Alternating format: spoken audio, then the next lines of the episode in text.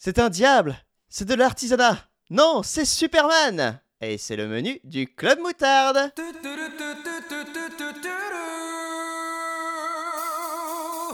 Club Crème moutarde. Mayo.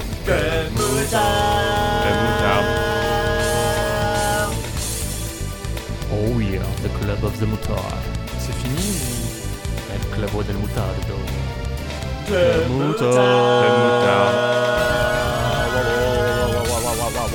Wow!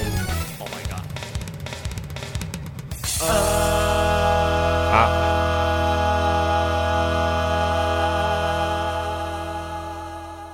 Bonjour tout le monde et bienvenue dans le Club Moutarde numéro 40. 40 J'ai pas révisé. Ah J'étais Bah, la crise de la carotène, ça on l'avait déjà dit, mais euh, Comme le meilleur FF.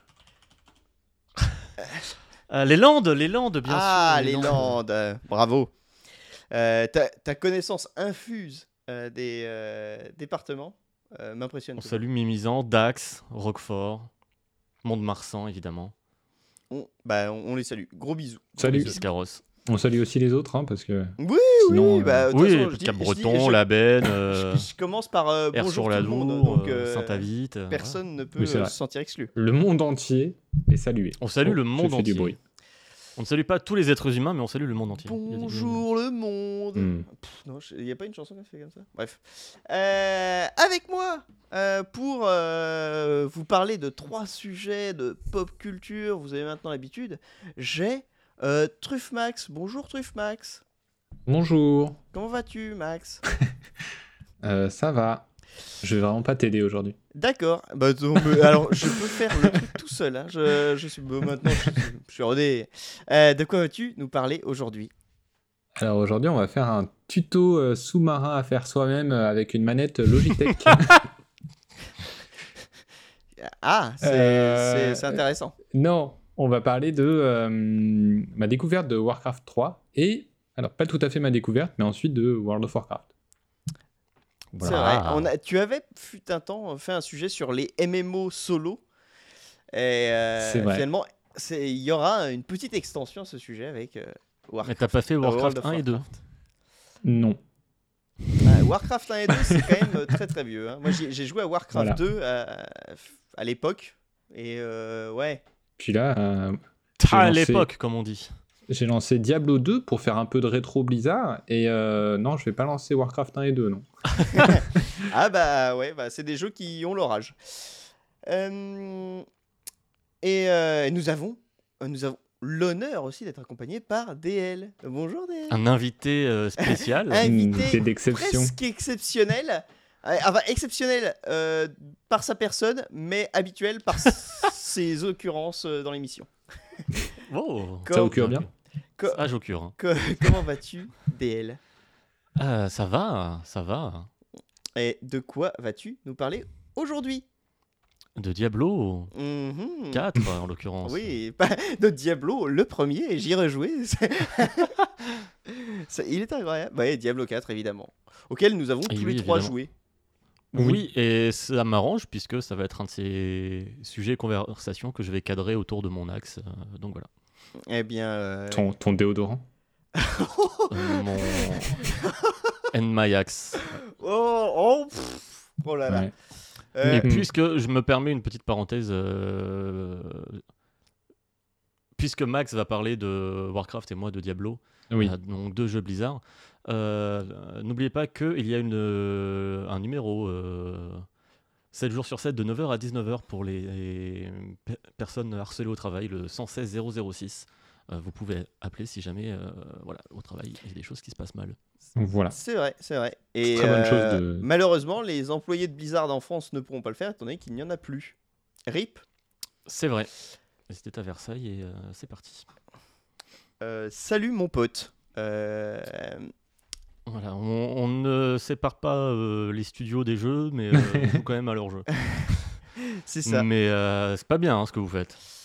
Euh, Et ce- pour finalement euh, conclure, euh, Faire le lien un peu avec faire le lien, voilà, ce- finalement la chaîne entre euh, deux sujets sur des jeux Blizzard. Euh, Superman. Euh, tout simplement, je, alors on va pas vous faire, je vais pas vous refaire l'historique de euh, tout Superman euh, parce que ce serait beaucoup trop long et, et parce que je ne l'ai pas, tout simplement. Euh, mais euh, Après, tu pourrais nous lire la page Wikipédia, ça serait super intéressant. Ouais, moi, c'est ce que je veux faire. hein. Ok, euh, bah je vais pas faire ça. Je vais plus euh, vous parler de comment j'ai, pourquoi je me suis intéressé à Superman et euh, je vais vous parler de cinq euh, œuvres de Superman que j'ai lues et euh, globalement appréciées. Voilà. Superman, Mais ça va Superman 2, Superman 3, Superman 4. Comment ça, mais ça va Ah oui, ça Alors, va. t'as pas dit si ça allait Oui, oui, mais moi je vais, mais moi je vais toujours bien. Je suis, euh, je suis, euh, je suis le soleil de ta vie. Euh, Waouh, c'est un peu présomptueux. Alors, tu es dans le juste, mais je trouve ça un peu présomptueux. Euh, Ouais, mais non, mais je, je, je m'auto-évalue plutôt, euh, plutôt normalement, je trouve. T'es t'es dans le top 10. Top 10 de mes soleils. Parfait. Euh, du coup, eh bien, euh, Max, je te propose de, de commencer. My son, the day you were born, the very forests of Lordaeron whispered the name Arthas.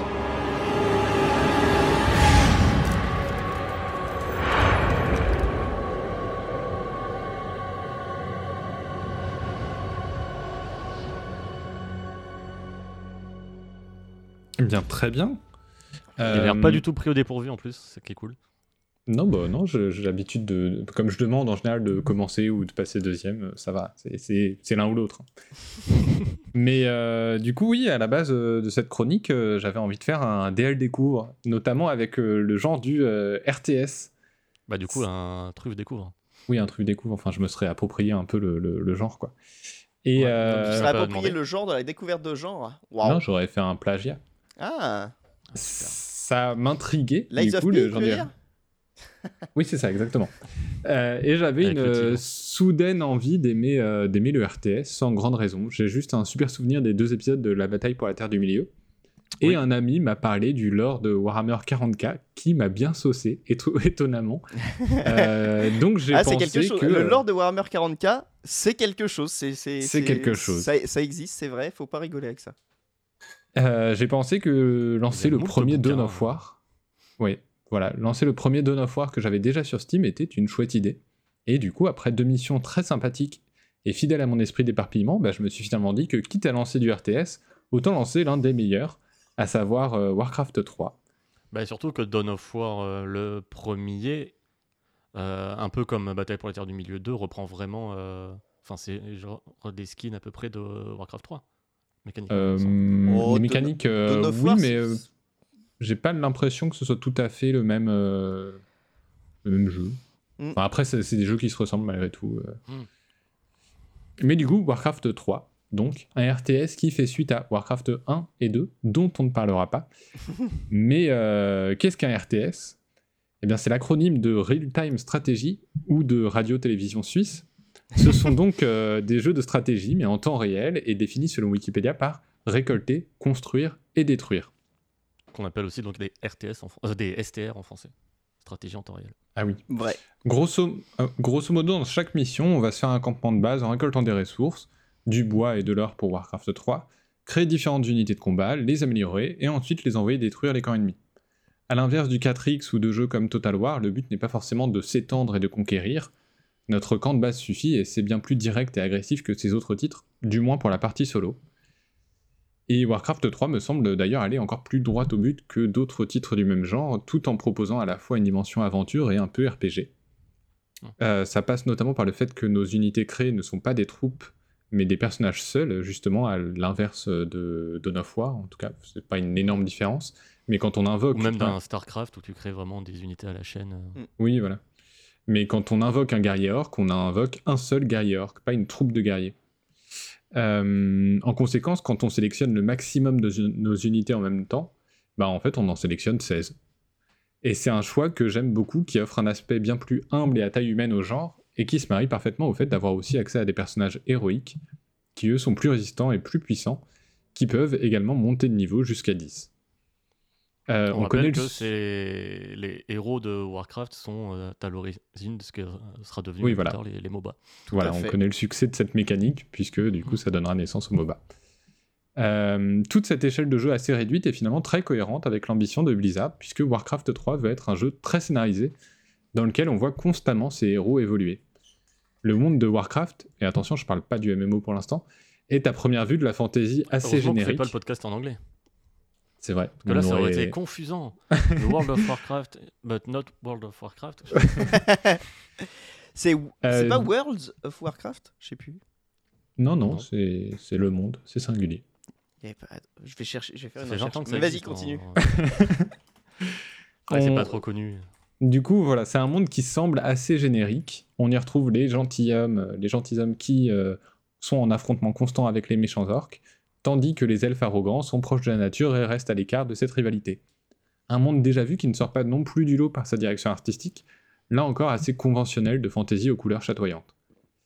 Euh, pourtant, dès l'introduction et jusqu'au dénouement, les scénaristes vont s'amuser à renverser un peu les codes sans forcément tous les casser, mais au moins assez pour constamment apporter de la nuance. Ainsi donc, dès le prologue, on joue l'orque Thrall, bien plus préoccupé par la survie de son espèce que par la guerre avec les humains. Et à propos d'humains, euh, passé le prologue, on nous fait jouer avec le héros Arthas, fils du roi de Lordaeron. Présenté comme un paladin honorable et vertueux, il va très vite basculer du côté obscur en exterminant des villages atteints de la peste, puis en quête de vengeance contre l'auteur de cette contamination. Euh, du côté des elfes de la nuit, Tyrande n'hésite pas non plus à libérer Illidan, un elfe radical emprisonné depuis des siècles, quitte à s'attirer les foudres de son amant. Puis quand on incarnera enfin Illidan, celui-ci sera en quête de rédemption, mais craquera finalement son slibard après 5 minutes de jeu. C'est un cliché qui revient un peu trop souvent euh, dans les différentes campagnes, mais c'est tout de même très prenant de voir ces personnages évoluer sans jamais forcément anticiper les directions qu'ils vont prendre. Et du coup, euh, bah, Warcraft 3 est un excellent RTS. Non seulement c'est un, c'est une excellente porte d'entrée pour le genre, mais en plus il excelle dans sa narration et son rythme. Il y a bien des missions euh, moins intéressantes euh, que d'autres, notamment celles où on doit défendre sa base pendant 30 minutes. Mais euh, dans l'ensemble, même si l'on soupire, on a toujours envie de voir la suite. Et où tu perds 30 secondes avant la fin. Et où on perd 30 secondes avant la fin, parce que c'est là qu'on envoie la horde d'ennemis, ouais. Pas de jeu de mots avec la horde. Euh, Ah oui. à tel point, du coup, qu'on n'a pas envie de quitter ce monde. Euh, quelle excellente nouvelle, donc, de découvrir qu'il existe un petit MMO qui me permet d'explorer cet univers, mais cette fois-ci en faisant mon, euh, mon personnage dans la race que je souhaite et à échelle humaine. C'est une perspective très alléchante de me dire qu'après avoir géré des grandes batailles, je peux maintenant découvrir ce monde à travers un personnage, explorer des régions seulement mentionnées et croiser la route des héros que j'ai dirigés. Et donc on parle de World of Warcraft, évidemment, et non pas du monde de Warcraft. Même si Euh, euh, World of Warcraft, si, Si on le je suis pas un traduit, expert, euh, hein, mais je pense qu'il se déroule dans le monde de Warcraft, non? Oui, c'est Je vrai. sais pas. Je... Je- je- Vous vérifierez. Je me suis pas renseigné. Euh, pour la petite histoire, parce que c'est évidemment très intéressant de parler de moi, j'ai aucun affect avec WoW. Euh, WoW, ça veut dire World of Warcraft. Je préfère préciser. Mm. Pour les néophytes. Pour les néophytes, qui, pour les jeunes qui ne jouent, euh, aujourd'hui- qui ont grandi eux avec LoL et plus du tout avec les MMO. Mm. Euh, J'y ai joué sur serveur privé en 2010 avec un ami à l'époque de Wrath of the Lich King. J'ai pris une trentaine de niveaux jusque ça m'ennuie et point. J'ai pas détesté ni adoré. Ça m'a juste donné en- le même sentiment que des titres comme euh, Ion. Non, Ion, t'as adoré. Donc des MMO où je levais les points et, et je finissais par me lasser et c'est tout. La, la Euh, comparaison est salée quand même. hein. Il y a deux ans, j'ai quand même voulu retenter l'aventure pour voir ce qu'était devenu le titre et j'ai abandonné encore plus tôt, perdu dans tout ce qu'il proposait après des années d'extension qui m'étaient inconnues. Bah, surtout que maintenant, quand tu démarres, euh, enfin, c'est toi qui, qui avait une envie d'y aller un peu pour découvrir le, le- le monde avec le côté un peu narratif. Euh, Bah, il y a 20 maintenant, tu ans démarres de- plus du tout avec le début de l'histoire. Enfin, ouais, c'est plus, euh, un bordel. il y a 20 ans d'extension, quoi. Hmm. Enfin, 15 ans. Euh, et c'est entre des, ces deux souvenirs, du coup, que j'ai dû choisir, puisque, comme vous le savez, donc, WoW existe en deux versions aujourd'hui, et même trois versions. Donc, on peut jouer à WoW Retail, le WoW actuel, euh, avec la dernière extension, ou WoW classique. Et ce dernier existe même en deux versions. Le WoW classique original qui propose toujours de découvrir le jeu tel qu'il était à sa sortie en 2004, avec un leveling lent, beaucoup de grind et une expérience un peu hardcore. Ouais, là, pour le coup, c'est vraiment c'est une plongée dans le passé et ça te fait relativiser euh, beaucoup de choses et tu te dis c'est quand Ouais. même bien que ce soit plus accessible et que j'ai plus besoin de payer mes flèches, par exemple. tu vois. Euh, et depuis peu, du coup, on, a aussi- on peut aussi choisir de jouer à WoW classique Wrath of the Lich King, deuxième extension du titre à l'époque, qui amenait quand même beaucoup d'aspects améliorant le quality of life, sans pour Parce autant... ont des- déjà fait Burning Crusade euh, classique Ouais, Et je, ils l'ont mais je- skippé. Enfin, Enfin, je voilà, crois que c'est je- compris, du coup. euh. Ouais, je crois que c'est dans classique euh, normal, t'as Burning Crusade. Ah, ok, carrément. Ah oui, oui, je crois que classique c'était genre le patch de la sortie de Burning Crusade, et un truc comme ça. Ouais, Hmm, ouais. ouais. ok. Mais euh, bah, du coup, c'est ils vont bien. tous les refaire euh, un par un. là. Bah, je suis très intrigué euh, de voir s'ils vont vraiment continuer les sorties des extensions. Ça n'aurait aucun sens. Mais euh, c'est Après, bien t'as cette WoW version, classique et donc, c'est euh, c'est re- sur retail. c'est retail et, coup, et dans ouais. 20 ans, Mais j'ai des rebootent différents en fonction du serveur. Euh, c'est bien donc cette version de Wrath of the Lich King que j'ai lancée, non sans ironie, puisque si WoW classique me semblait être une sortie réservée à ceux qui tiennent les vieux discours du style bah c'était mieux avant, euh, je me suis moi-même retrouvé à lancer la version euh, bah, pile poil celle à laquelle j'avais joué il y a 13 ans de ça. Euh, et demander à n'importe quel fan, jouer à World of Warcraft Wrath of the Lich King, aujourd'hui c'est une façon de découvrir ou redécouvrir l'âge d'or de la licence, si ce n'est du MMO en général. Avant Oh, de wow, rentrer... les mots sont les mots sont Ouais, les mots sont. Bah, c'est parce que juste avant, je les comparais à Ion, donc il faut que je me rattrape, il faut que j'équilibre un peu. Beau avant de rentrer dans les détails, Ça t'évite euh, des, Sachez- des- des- du harcèlement en ligne et tout. sachez qu'on va Alors juste. que l'âge d'or des MMO c'était City of Heroes et City of Villains. Non, c'était DC Universe Online. Euh, parlons sérieusement, s'il vous plaît. Sachez du coup qu'on va uniquement parler du leveling et pas du endgame ni des raids, simplement parce que je n'ai pas été jusque-là. Ça en dit peut-être déjà beaucoup sur mon appréciation du titre, mais figurez-vous qu'en fait, j'ai beaucoup de bonnes choses à dire. En même temps, WoW classique c'est long. C'est long. En 2023, donc, lancer WoW classique, quelle que soit la version, c'est jouer à une expérience bien plus radicale que n'importe quel MMO grand public contemporain d'aujourd'hui. Enfin, contemporain, ça veut dire d'aujourd'hui d'ailleurs. C'est comme le Techai. Exactement. Euh, quand on accepte ça, on découvre une aventure bien plus demandeuse et immersive qu'on ne pourrait le penser. Euh, pour donner des exemples en vrac, on est obligé de lire les quêtes données par les PNJ. Déjà parce que le texte est défilant et on ne peut pas le sauter pour passer à la conclusion, mais aussi et surtout parce que l'objectif ne sera jamais indiqué sur la map ou la minimap. Il n'y a donc aucun indicateur à l'écran pour nous indiquer que c'est ce type d'ennemi qu'il faut vaincre. Il faut lire un minimum pour savoir ce qu'il faut faire et simplement savoir la direction dans laquelle aller. Et c'est très bête, mais rares sont les jeux d'aujourd'hui où je dois même ouvrir ma carte pour comprendre où aller quand on me dit à l'ouest de la ferme des trucs mûches. Bah si, Assassin's Creed Odyssey quand tu désactives. euh, Non, Non. par pitié. Exactement. Très bon pitié. exemple de non. Ah, ça, c'est- alors, tu ah, peux, oh, mais ça ne marche pas. Oui, ça ne fonctionne pas. Juste ça Au lieu fonctionne. de me pas. mettre un pointeur, il me met un cercle.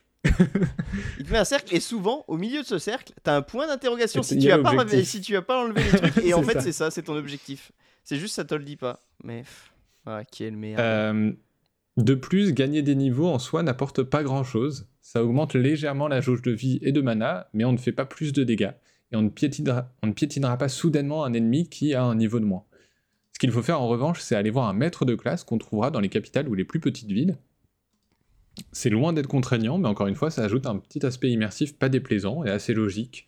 Quand on évolue, bah, on évolue avec euh, son maître de classe, on apprend des compétences. C'est assez plaisant comme idée. Euh, et enfin, il faut aussi euh, rester vigilant par rapport à son équipement. L'aventure est difficile et il ne faut pas hésiter à régulièrement passer chez les différents vendeurs pour acheter du meilleur stuff. Un réflexe qu'on n'a pas forcément sur des titres plus récents où pendant le leveling, bah, le, le meilleur, le meilleur loot tombe souvent automatiquement. Tous ces petits détails font de WoW Classic une expérience plus exigeante, plus immersive, ce qui est bien, mais malheureusement de mon côté pas forcément plus satisfaisante pour autant.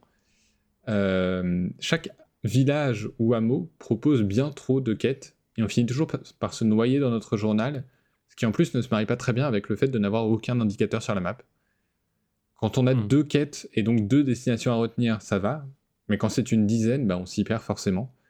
Alors certes, on n'est pas obligé d'accepter toutes les quêtes, hmm, c'est même déconseillé à moins de viser un objectif euh, complétionniste, Le problème, c'est que le niveau des quêtes n'est jamais non plus indiqué quand on la sélectionne. Mm. T'as coup- quand même un indicateur de couleur, savoir si elle est à ton niveau, trop ou en dessous. Ah ok, bah tu vois, j'ai même pas fait gaffe. C'est- Si, si c'est vert, c'est en dessous. Si c'est jaune, euh, globalement, tu peux y aller. Si c'est rouge, ça va Mm. commencer à devenir chaud. Ok, bah je relance le jeu et je change la chronique. Euh, Vous êtes disponible on- quand du coup pour enregistrer? On peut, en fait, on peut aussi s'y retrouver en regardant l'expérience donnée en récompense.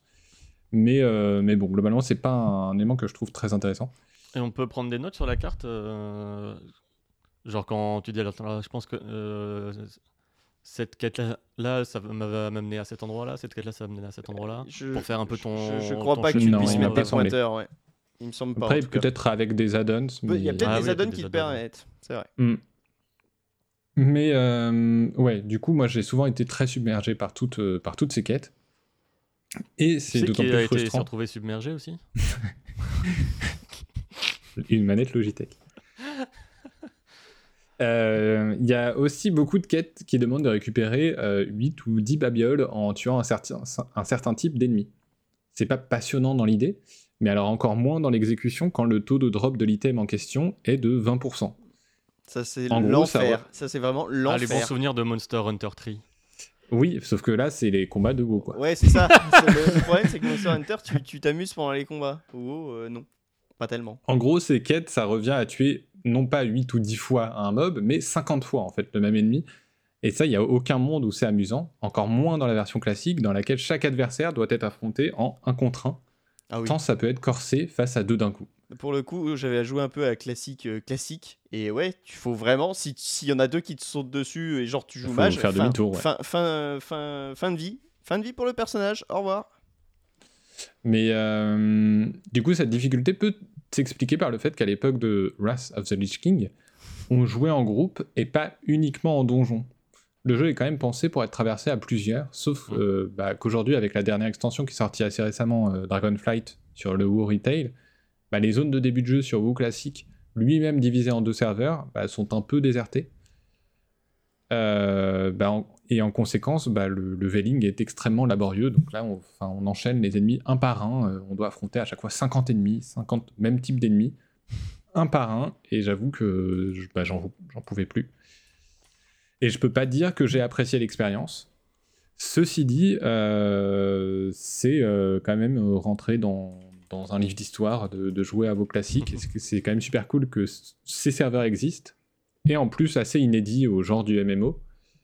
Donc, euh, c'est au moins ça. C'est vrai. Il aurait fallu y jouer avec un, un vieux moniteur CRT en 4 tiers pour avoir vraiment la vraie expérience. quoi. La vraie, oui, c'est vrai. Mais du coup, bah, après euh, Warcraft 3, c'est vrai que je suis sorti de WoW assez insatisfait. Je souhaitais explorer plus en détail l'univers et découvrir l'histoire des différentes extensions, et je me suis retrouvé à, à passer 10 heures à taper les mêmes mobs en boucle dans les zones de début. Heureusement, j'avais un autre jeu sous la main, à savoir la version actuelle de WoW, donc le WoW Retail. Mais t'avais fait euh, Frozen Throne aussi de l'extension de Warcraft 3 Euh, j'ai pas fini. J'ai fait une campagne je vais continuer là.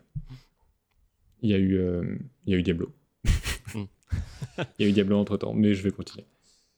Et euh, c'est fascinant de lancer les deux versions à la suite parce que euh, ça n'a rien à voir. Alors, Après- c'est le même abonnement les deux maintenant? C'est Oui, le même abonnement. Juste, du coup, tu n'as pas la dernière extension, il faut l'acheter. Mais tu peux faire tout ton leveling Ah jusqu'au niveau 60. 115 Enfin, 10. ouais, je- bref.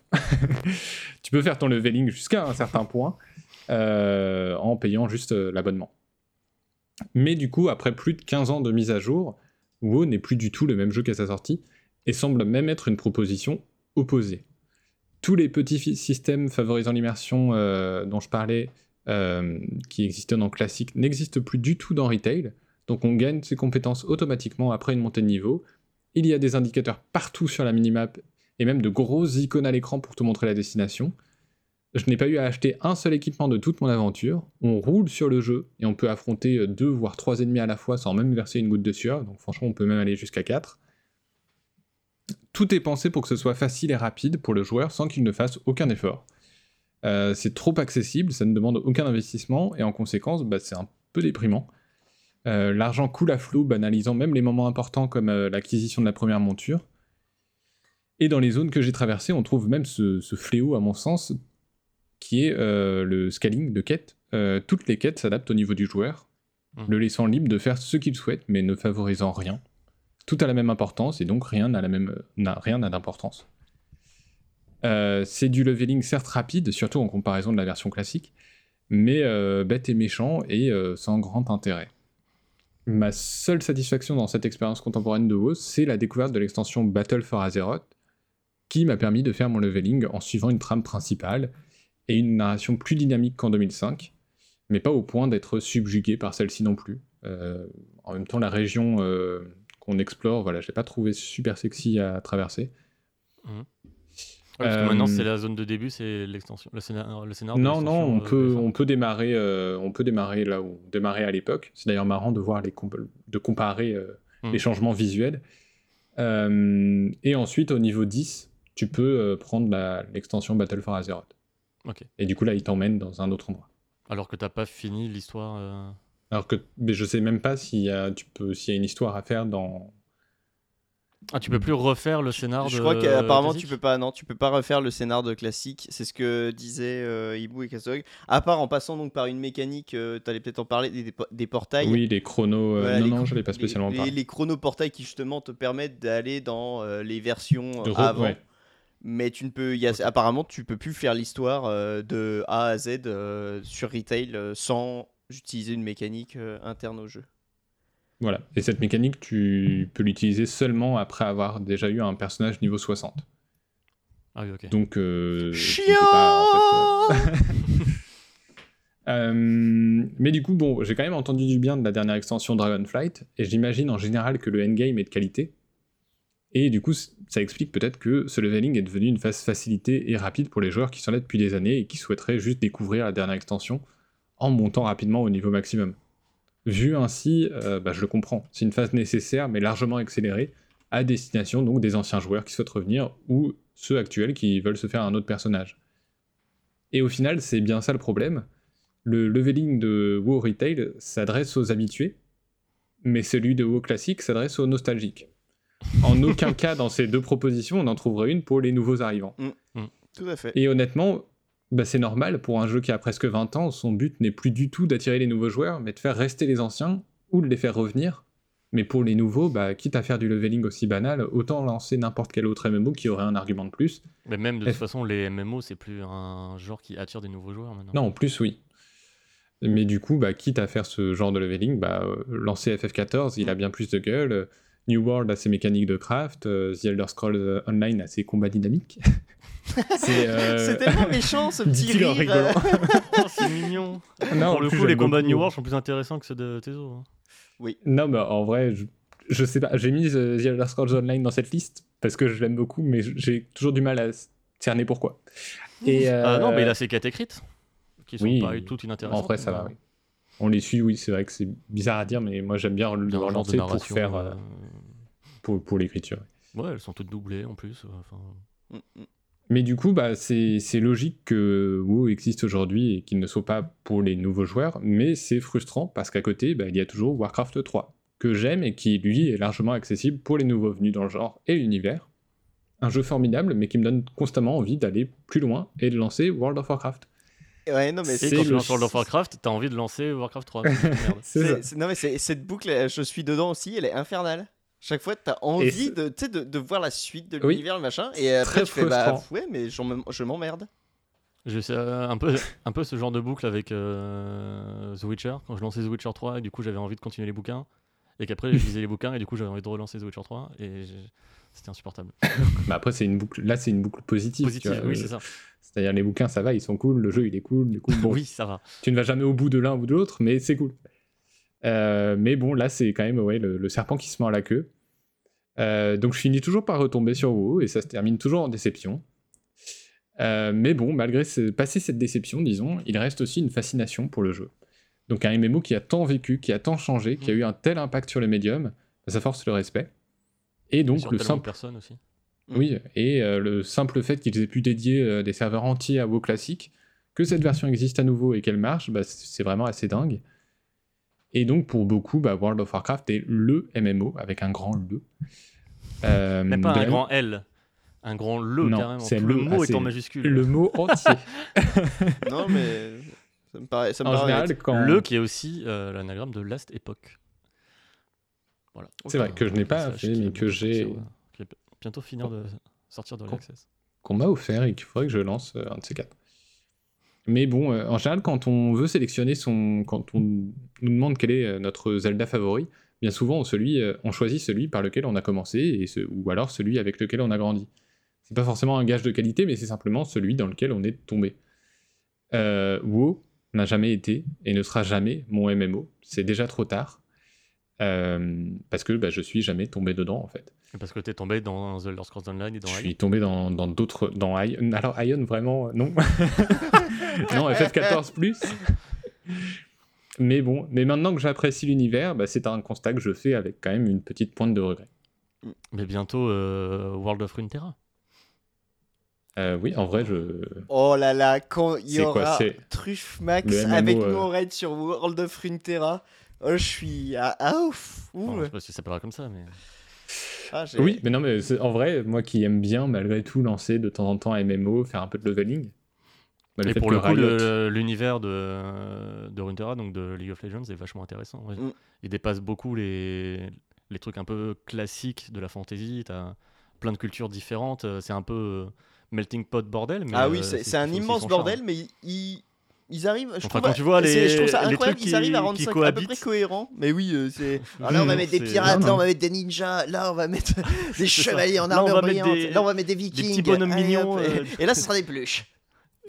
c'est ça. Non, mais tout ce que je vois de, de la DA ou même Arcane euh, dans. Bah ouais, carrément.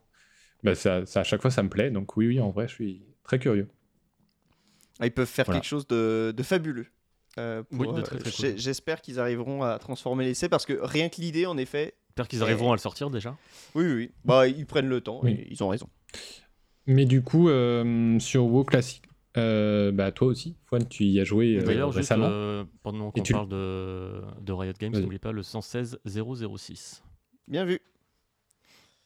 Quoi? On a, on a, on a, on a Le numéro vert pour le harcèlement. Ah, pardon. Ah, oui, aussi. Ok. Euh, mais oui, du coup, tu y as joué aussi, Fouane, Mm. et t'avais l'air de mieux le vivre que moi, ce leveling. Euh, ouais, j'ai pas trop mal aimé, mais euh, c'est le même constat que toi, c'est que tu, tu, tu- à la fin, c'est ça, t'es un peu submergé par les quêtes et tout, mais j'aimais bien la zone dans laquelle j'étais en fait. Euh, La, la zone, euh, j'ai commencé avec un, un Draenor du coup, c'est la première fois que je joue cette race. Et euh, ils, a- ils ont un. lo- Alors je sais pas de quand ils, ils ont dû arriver dans une extension, tu vois, j'ai l'impression. Peut-être dans. Warlords of Dreadnought. Peut-être, mais je crois que je me demande s'il est pas après, tu vois, Wrath of the Lich King. Du coup, je sais pas. Euh, C'était Ca- Cataclysme, je crois, après, donc je sais pas. Genre, genre, bref, j'en sais rien. Ah oui, Warlords of Dreadnought, c'était là où il y avait eu le- la refonte visuelle. Et du coup, euh, ils arrivent sur un. Tu sais, c'est une espèce, c'est une espèce alien en fait qui arrive sur euh, le continent et euh, du coup, il se passe des trucs dans la région et c'était un peu cool. Bon, après, euh, le problème, c'est le. En fait, le gros problème, c'est que ouais, tu ne sais pas comment tu peux faire avancer l'intrigue. Du coup, tu es obligé un peu de prendre Oui. toutes les quêtes euh, parce que tu sais pas tellement. Du coup, voilà, c'est un peu le bazar. Mm. Mais C'est un autre souci, c'est tu ne sais jamais, oui, quelles quêtes sont importantes. C'est- Mm. Il me semble que c'est pas indiqué, euh, contrairement non. à FF14 où là il va te, il va Oui. te mettre une icône pour dire ça c'est la quête principale.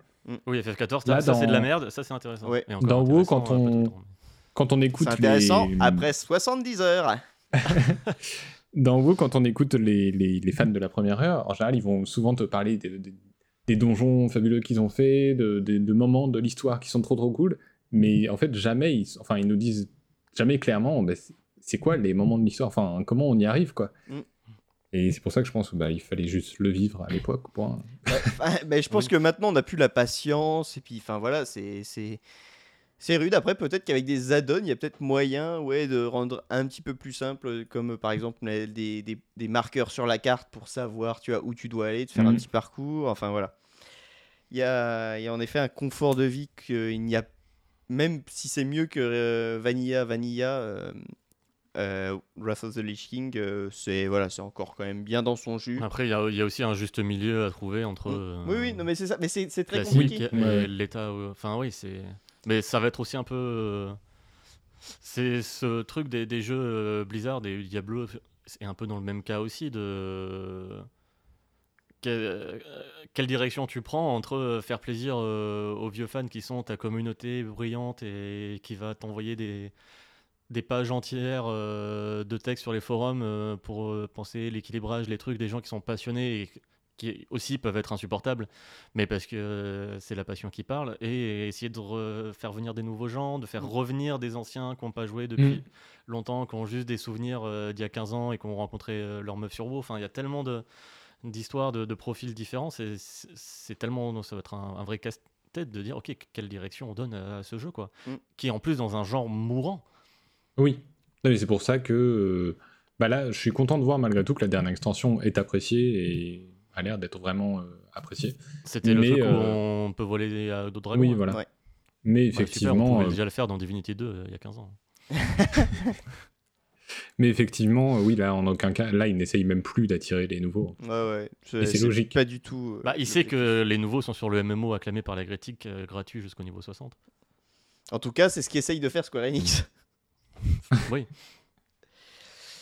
Et eux, pour le coup, ils essayent vraiment de venez les nouveaux. On a, on a des histoires cool à vous raconter. Mm. C'est sorti d'ailleurs le truc de la refonte de la, de la quête principale Oui, pour oui. enlever euh, Oui, plein de trucs qui servent à rien. Ah oui, Oui, oui. oui, ça c'est sorti, c'est euh, véridique. euh, c'est. euh, Alors, c'est pas parfait parce que bah, ça reste. T'as quand même, euh, je sais plus combien de quêtes, dont beaucoup de pourris, mais il y a beaucoup de coupes. Tu sens que des fois, euh, bah. euh, euh, Saelias qui, était en- qui est dans ce, ce- ce trou de quête là entre euh, la fin du, du, du- du jeu de base et la première extension. Mm. C'est cette suite non, avant de 100 quêtes qui était insupportable. Là, ils ont, Infernal. ils ont coupé dedans et ils ont mis certaines quêtes qui avant étaient optionnelles, ils les ont rendues obligatoires euh, parce que de toute façon elles font partie de l'histoire. Euh, et, euh, et du coup, elle me dit des fois il y a des trucs pas logiques, genre je finis une quête et la quête d'avant, je dois parler au personnage qui, genre, tu sais, devant moi et c'est genre juste t'enchaînes des dialogues en fait. c'est vraiment, tu sens que Ah Bon, oui. Alors toute cette partie, toutes ces quêtes là, les quatre quêtes là euh, qui servaient à rien, bon on les enlève et puis euh, comme ça c'est juste tu vas de, du- de point de scénario en point de scénario quoi. Vraiment ils ont essayé de tailler dans le gras, ce qui est euh, largement mieux quoi. Euh, là, Mais a- ceci dit, je, je pense cet été relancer, me refaire un personnage sur FF14, aussi pour voir justement comment, comment le jeu a évolué et, et si je peux retrouver un plaisir de, de nouveaux joueurs, même si je ne le suis pas, mais juste avec un nouveau perso. Voir si il reste aussi accueillant qu'il ne l'était en 2015. Est-ce que euh, tu vas y jouer genre toutes les journées souvent ou euh, C'est quoi cette question? C'est trop bizarre. non pour savoir si euh, si genre je m'y mets en même temps et comme ça on joue un peu ensemble ou tu vas vite me dépasser? Ah euh, non, on peut, on peut essayer, euh, tu me dis. Moi j'ai plein de Ah. Ah bah Après, je si, pense, si- euh, si- de toute façon moi je, je- je songeais à me reprendre un abo FF14. Du coup euh, je- je- j'en aurais peut-être sûrement un à ce moment-là. Donc si vous avez besoin d'aide euh, ou d'un tank tout simplement, je serai Après, là. je pense que ce sera pas avant le 20 juillet. Ah oui, moi de toute façon, ce Donc, sera euh, avant ça, je pense. Je- J'ai j'y j'y réfléchis euh, très fort euh, là depuis un, petit moment. Merci Max du coup pour euh, cette, euh, ce- bah, tes sentiments vis-à-vis de l'univers de Warcraft et, euh, et finalement que je partage totalement parce que c'est WoW n'est WoW qu'une frustration. Je pense que c'est une des phrases que j'ai dû le plus dire à, à Eliwen. C'est j'aimerais tellement aimer WoW. C'est Pour, ça. euh, tu vois, les gens qui te racontent ces histoires fabuleuses, tu vois, mais moi aussi, je, putain, ça a l'air trop bien. Et tu joues au jeu, tu J'aurais aimé. fais- voilà. Et Euh, oui, on est plus en 2007. Ouais, non, mais c'est, Mm. c'est, c'est, ça, ça me fait regretter de m'être moqué euh, de certains euh, camarades de, de, de, de promo qui à l'époque je les voyais pêcher dans WoW. Je me dis non, mais payer un abonnement pour pêcher. Maintenant, moi je suis dans FF, FF14, hey Avec ma canne à pêche. Je comprends. tu vois, et du coup, a posteriori, je me dis j'étais quand même bien con. J'aurais pu, euh, j'aurais probablement. Tout ce que je voyais de euh, vous à l'époque, c'était au cybercafé, des les gens qui juste euh, ne regardaient même pas leurs écrans, ils avaient la touche euh, autorun. Et ils couraient, ils discutaient entre eux comme ça, et, et je voyais juste des, des persos marcher dans, dans des décors vides. là, bon, on se fait un petit quake. C'est vrai que ça donne pas envie Ah, non plus. euh, Vous avez pas l'air de trop vous amuser, enfin, je sais pas. C'est 13 euros par mois, ça? Euh, ben, ben, tant pis pour nous. Mais on a, on a, on, on a Oui. découvert d'autres trucs entre temps. Oui, ça- Oui, bien sûr. on ne peut pas avoir euh, les souvenirs de tout le monde. Exactement. Et du coup, parmi ces autres trucs, Superman.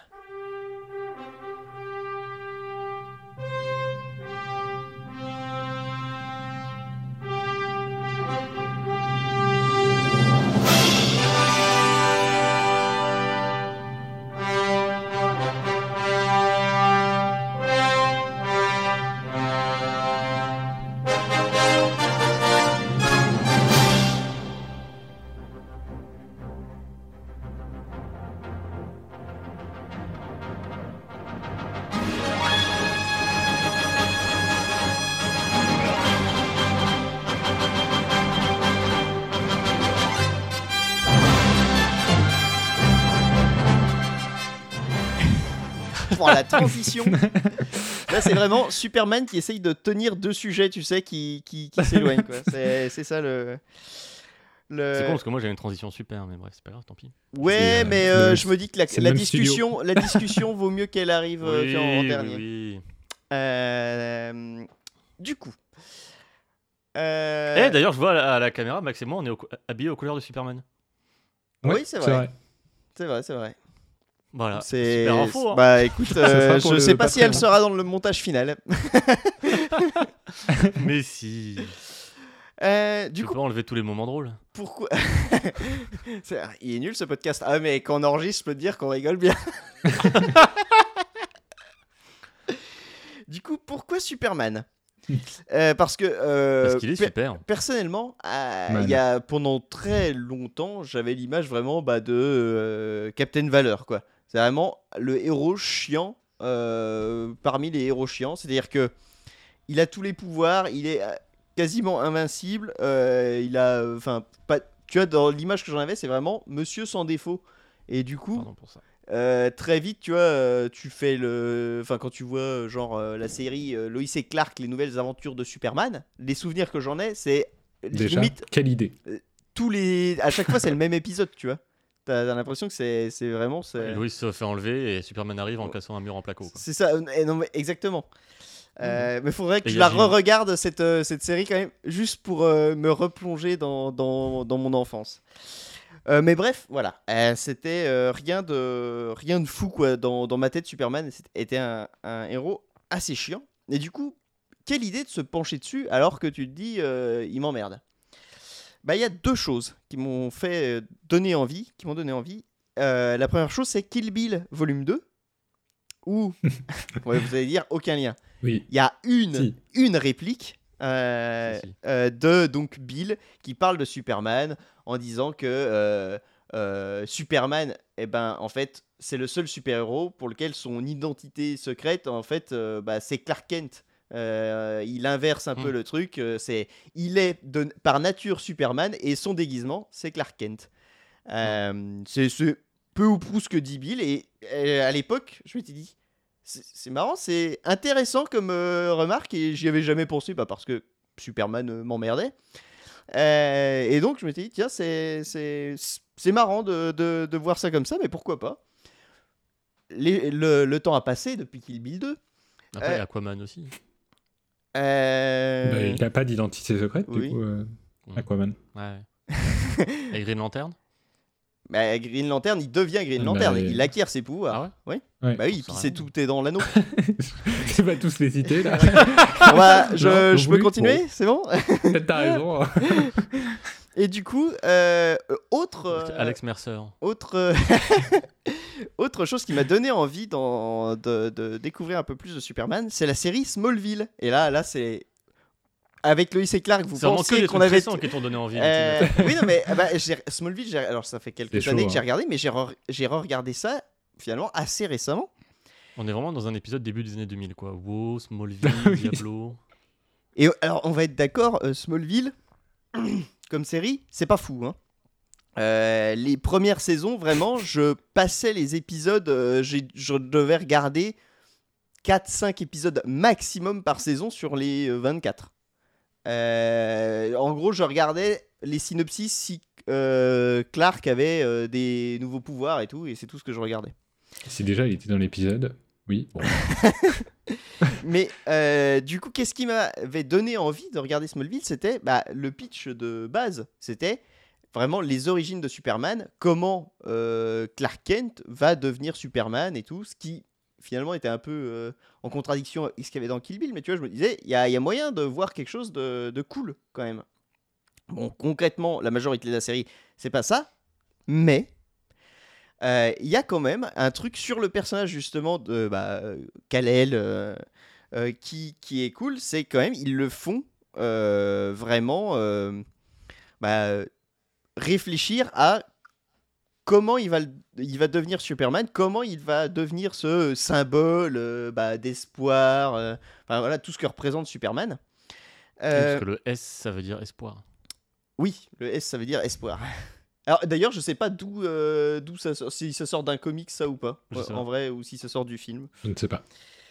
Euh, mais euh, du coup, c'est en fait la série en plus au début, Clark est plutôt un mec un peu réservé, mais plutôt cool, tu vois. Il fait quand même partie un peu des gens cool et même à un moment, il, il joue dans l'équipe de, de football et tout, ce qui n'est pas du tout le cas de, d'un, du Clark Kent comme on l'imagine adulte, tu vois.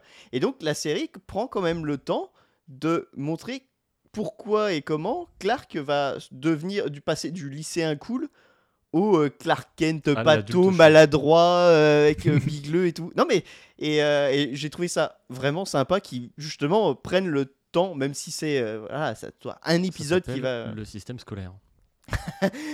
Non, pour le coup, lui, c'est après, c'est une fois qu'il est sorti du lycée qu'il va se transformer en, en- en adulte bigleux. Et du coup, il le fait sciemment. C'est vrai, dans la série, c'est vraiment montré en, en mode c'est ton déguisement. Mets, mets ses lunettes, euh, fais, pas, et, euh, fais pas attention à toi, euh, baisse les épaules et tout, et, les gens ne vont plus du tout te capter. Et du coup, c'est comme ça que quand t'as Superman qui arrive, plastron en avant et tout, ça ne peut pas être Clark Kent, étant donné que Clark, c'est un moins que rien. Et, et du coup, c'est très cool. j'avais trouvé vraiment très cool tout ce passage. Et en plus, bah, pareil, avant qu'il, dans la série, il n'est jamais Superman parce que bah, c'est le principe. Et, euh, et il, a, il a toute une période où justement il se, enfin, il se fait connaître entre guillemets en tant que euh, The Blur. Alors je sais même pas, j'ai pas vu en VF du coup, euh, mais euh, vu qu'il sauve les gens. Le jeu de voiture, là. Oh. non. Il sauve les gens en étant super rapide. Du coup, il, est tout flou, tu vois. On ne le voit pas. Mm. C'est un.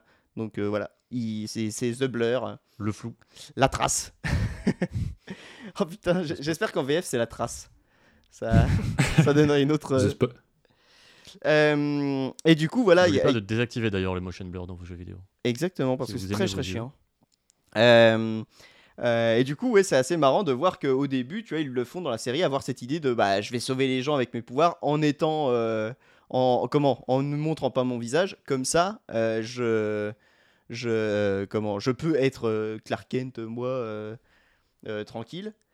Mais au final, ça apporte d'autres problèmes parce que bah, forcément, quelqu'un qui sauve des gens mais que tu vois jamais, ça, les, les gens s'inquiètent, machin. Enfin voilà.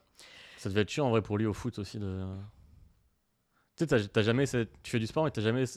T'es obligé d'être en. Ah bah en en retenue, re- oui. T'as En jamais la satisfaction de. Bah, de faire du sport, quoi. Ah oui. c'est le- la problématique dans les indestructibles de Oui. Flash. de faire. Et lui, il s'amuse justement à être deuxième, quoi.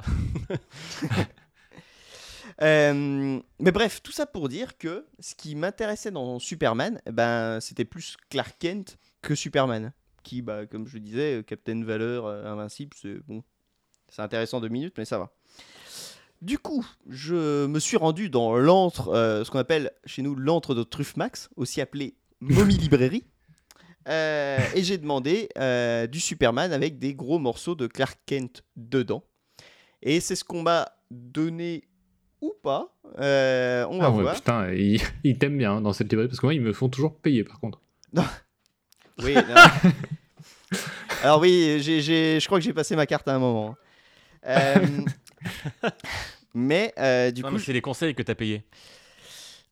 Ah, non, je crois que c'est vraiment les bouquins pour le coup.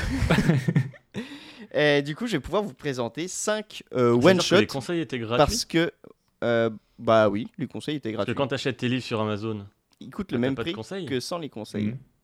Tout à fait. Hmm, Gustave. ça fait une sacrée plus-value, dis donc. On Allez, vous renvoie à notre sujet. Euh, Du coup, voilà, j'ai de- je- j'ai demandé des one shot parce que bah hein, il y a toujours la problématique de par où on commence un comics.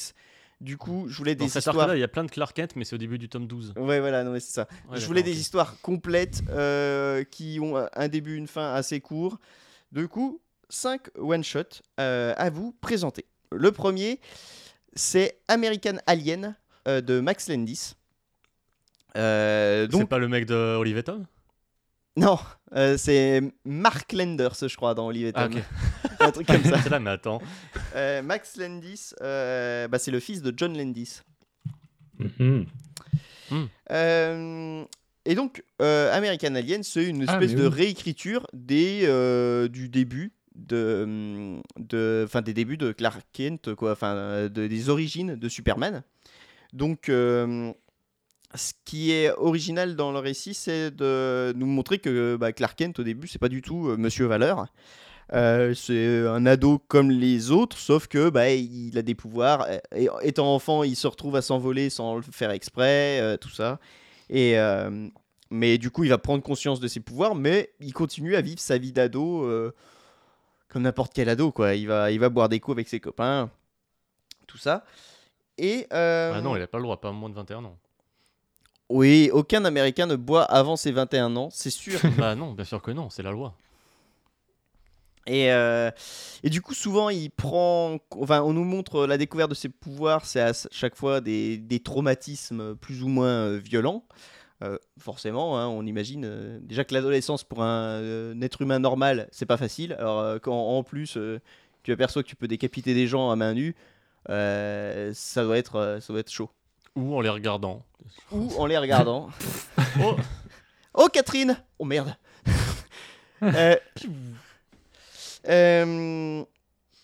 Et du coup, euh, on va, euh, ça c'est, bah, ouais, euh, les origines de Superman. Comment il, comment ce Clark Kent va devenir Superman au travers de, de toutes ces aventures. C'est assez, c'est vraiment très cool parce qu'il y a pas mal de, il y a pas mal de, de comment, de personnages d'ici qui sont amenés dans le récit. donc pas que, il n'y a pas que du Lex Luthor. ça va au-delà de l'univers Superman. Et on le met vraiment en contexte. Et non, c'est un récit assez cool pour finir par bah ouais, euh, ça y est, euh, tu, tu, tu vois bien le, le début de Superman, Captain Valeur et tout ça. Donc c'est euh, vraiment un, un- ça y est, on s'emmerde.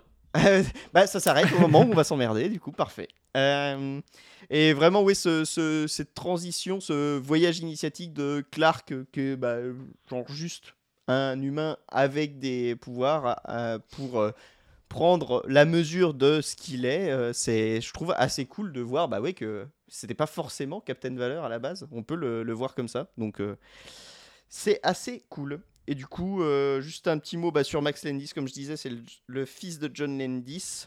Euh, mais du coup, Max Landis, c'est surtout un scénariste de, de plein de trucs. C'est lui le showrunner, je crois, de l'adaptation de la série Dirk, Dirk Gently, Dirk Gently. tout bon. à fait. Qui est-ce qu'elle est Lisez les livres. Euh, Un cheval d'un salon. Ah oui, euh, d'ailleurs, j'ai pas, pas mentionné de dessinateur parce qu'en fait, pour chaque chapitre, c'est un dessinateur différent. Voilà, toujours la- les Hmm. petites fantaisies des comics que, que je n'arrive pas à comprendre, mais on fait avec. Bah, Euh, ça c'est cool. en vrai, en vrai, ça va. peut. En vrai, ça va. euh, je trouve dans American Alien, c'est pas trop euh, chiant parce que euh, voilà, les- même si c'est des styles différents et que tu vois bien que c'est des dessinateurs différents, le, le récit se, se suit. C'est tu passes pas euh, du vraiment de, de tout blanc à tout noir quoi. Tant que le récit s'essuie, écoute. Euh, oh non, non, bah, eh, je voulais faire une blague, mais elle va être vraiment à chier. Waouh. Waouh, celle-là, je la coupe. C'est sûr, non, non, non, tu assumes. j'arrive pas à l'assumer. Je déjà, enfin, non. Bref, allez, la suite. C'est ça que les gens veulent. hein. C'est ça que vous voulez, de la merde. On a fait un sondage.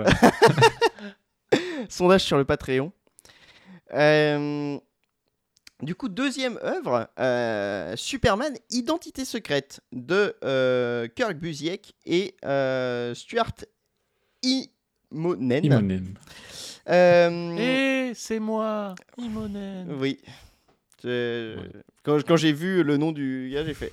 Ah, tu sais, ça, ça vraiment, ça, ça m'a traqué dans ma tête. Les PTSD.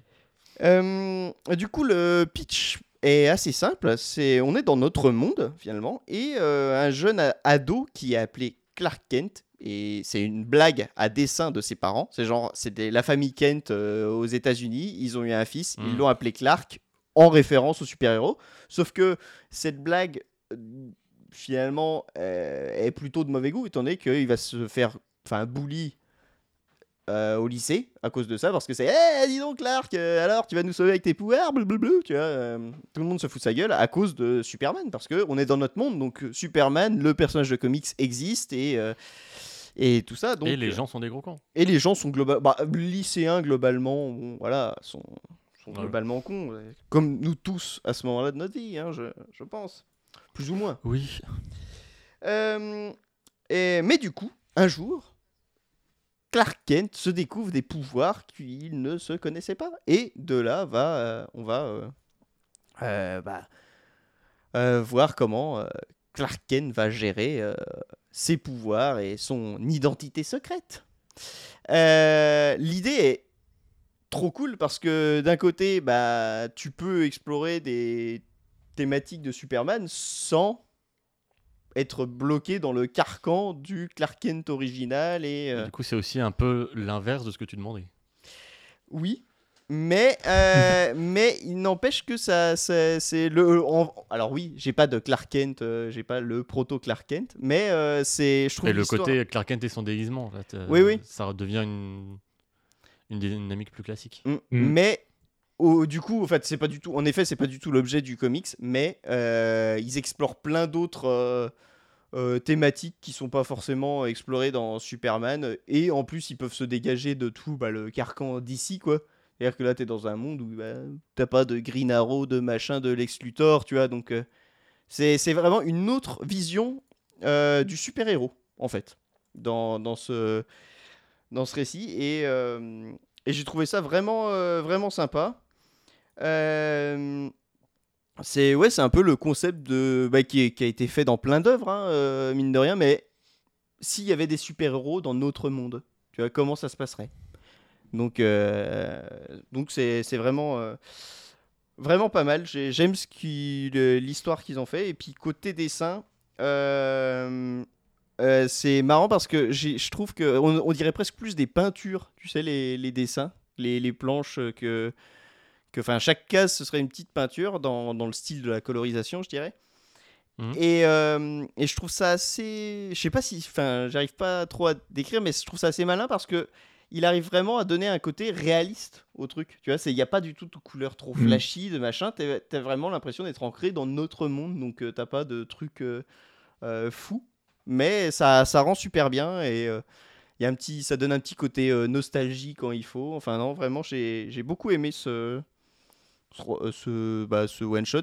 Même si, comme tu disais, DL, ça ne répond mais pas du tout euh, à ma, que- Ah non, à ma- à question. Mais dans les faits, euh, j'ai demandé du Superman. On m'a donné du Superman de qualité. Je veux pas non plus me plaindre. Euh, tiens, un bon livre. Ah non, tu fais chier. C'est pas exactement ce que je voulais. Je voulais euh, la- une histoire en particulier. Euh, du coup, Stuart Immonen, qui est aussi dessinateur sur Ultimate Spider-Man, Hmm. le deuxième dessinateur qui arrivera après le premier. Et euh, Oh, habile. euh, non. Après Marc Bagley, bien sûr. et euh, oui, et du coup, c'est une sorte de diptyque, puisqu'en fait, je savais pas que c'était ça le, le plot de Identité secrète, mais en fait, moi, j'avais entendu parler de Batman, créature de la nuit, Oui, qui du même auteur. Oui. Qui est en fait le même principe, c'est genre un enfant qui perd ses parents et, euh, et qui s'appelle Bruce Wainwright. Et, euh, et en fait, son, voilà, son rapport à la bande dessinée va être un peu le même que le personnage de Batman, du coup, euh, Mm, mm. comment il va vivre la chose. Mais je l'ai pas lu et je savais pas du coup qu'il avait fait euh, aussi pour Superman. Alors, il me semble dans, dans que Ibu euh, m'a dit que la version. Batman était moins bien. D'accord. Donc Bon, euh, bah, je favoriserai euh, la version Superman. voilà. Je- après, à, à vérifier auprès de, auprès de lui si je déforme pas ses propos, mais il me semble qu'il avait dit ça, que c'était moins, euh, euh, moins sympa, ouais. Après, ce n'est que son avis. ce n'est que son avis. Après, eh, on est là On pour donner notre avis, autant aussi en partager un maximum d'avis autres. Euh, sur des choses qu'on ne connaît pas. Voilà. Je- C'est vrai que je vais pas donner mon avis sur. Moi, je pense que euh, celui sur Batman est génial.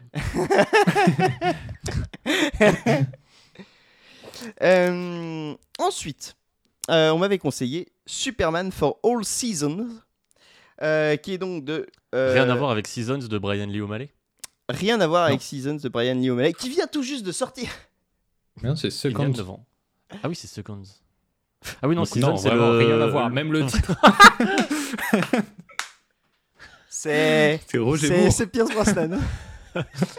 Eh non, Seasons, c'est euh, le jeu joli à vélo euh, ah oui. Oui, avec du, Avec, pareil, euh, du harcèlement. et euh, c'est compliqué. hein, c'est compliqué le jeu vidéo, le volant. Et euh, en plus, d'autant que le studio a eu euh, des massifs layoffs, euh, enfin des. Comment on dit Des, Bon, des bah. Des, virages des licenciements. virements Des licenciements, voilà, c'est ça. Bon, bah, le titre de l'épisode, c'est. euh, C'est le harcèlement. 116 006. ça pourrait être ça. Euh, donc, Superman for All Season de Jeff Loeb et Tim Sale. Jeff Loeb au scénario, Tim Sale au dessin. Ah, Team Sale, on en a déjà parlé. Et Jeff Loeb aussi. Tu vois. C'est c'est- c'est- Les deux. c'est- c'est du vu et revu. Les deux en même temps? Et il y a eu l'an dernier. Si je lis, je sais pas. hein, c'est- Tout se mélange pour moi. C'est tout, la- tout la même soupe. hein. Ok, super. C'était quoi la question? De quand est-ce que. Si t'en t'en avais parlé, les deux en même temps? Euh, bah, Pour euh, Spider-Man bleu et Daredevil jaune. Euh, donc, il y a à peu près un an, je crois. Ouais. Et les. Moi aussi, j'aime beaucoup les M&M's. Voilà. Euh, et du coup, euh, bah, on se retrouve là pour le coup dans un, un autre récit de en mode la genèse de Superman. Euh, donc basé, vous l'aurez compris, sur euh, en, enfin coupé en quatre parties pour euh, quatre saisons. Euh, et euh, Comme dans Bully. et- oui, oui, oui, oui, oui. On peut pas, on peut pas te, te dire non là-dessus. Euh, le côté original de ce, de ce récit, c'est que euh, les narrateurs changent à chaque chapitre et c'est jamais euh, Clark Kent. Euh, et J'ai trouvé ça cool en fait de- d'avoir le point de vue, euh, vraiment le ressenti des, bah, des, des personnes qui gravitent autour de Clark.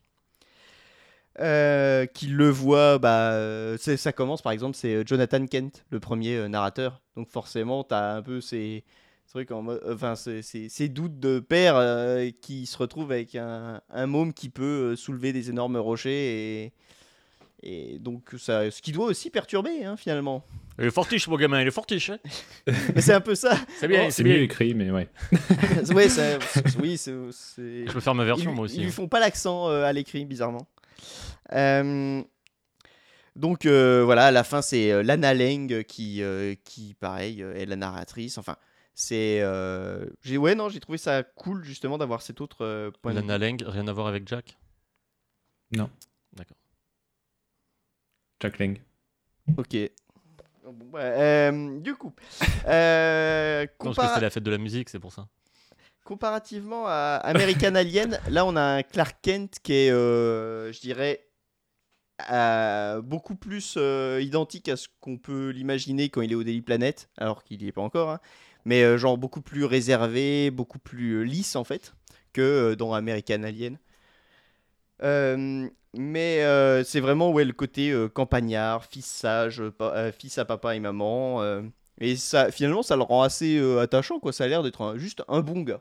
Un bon gars tranquillou.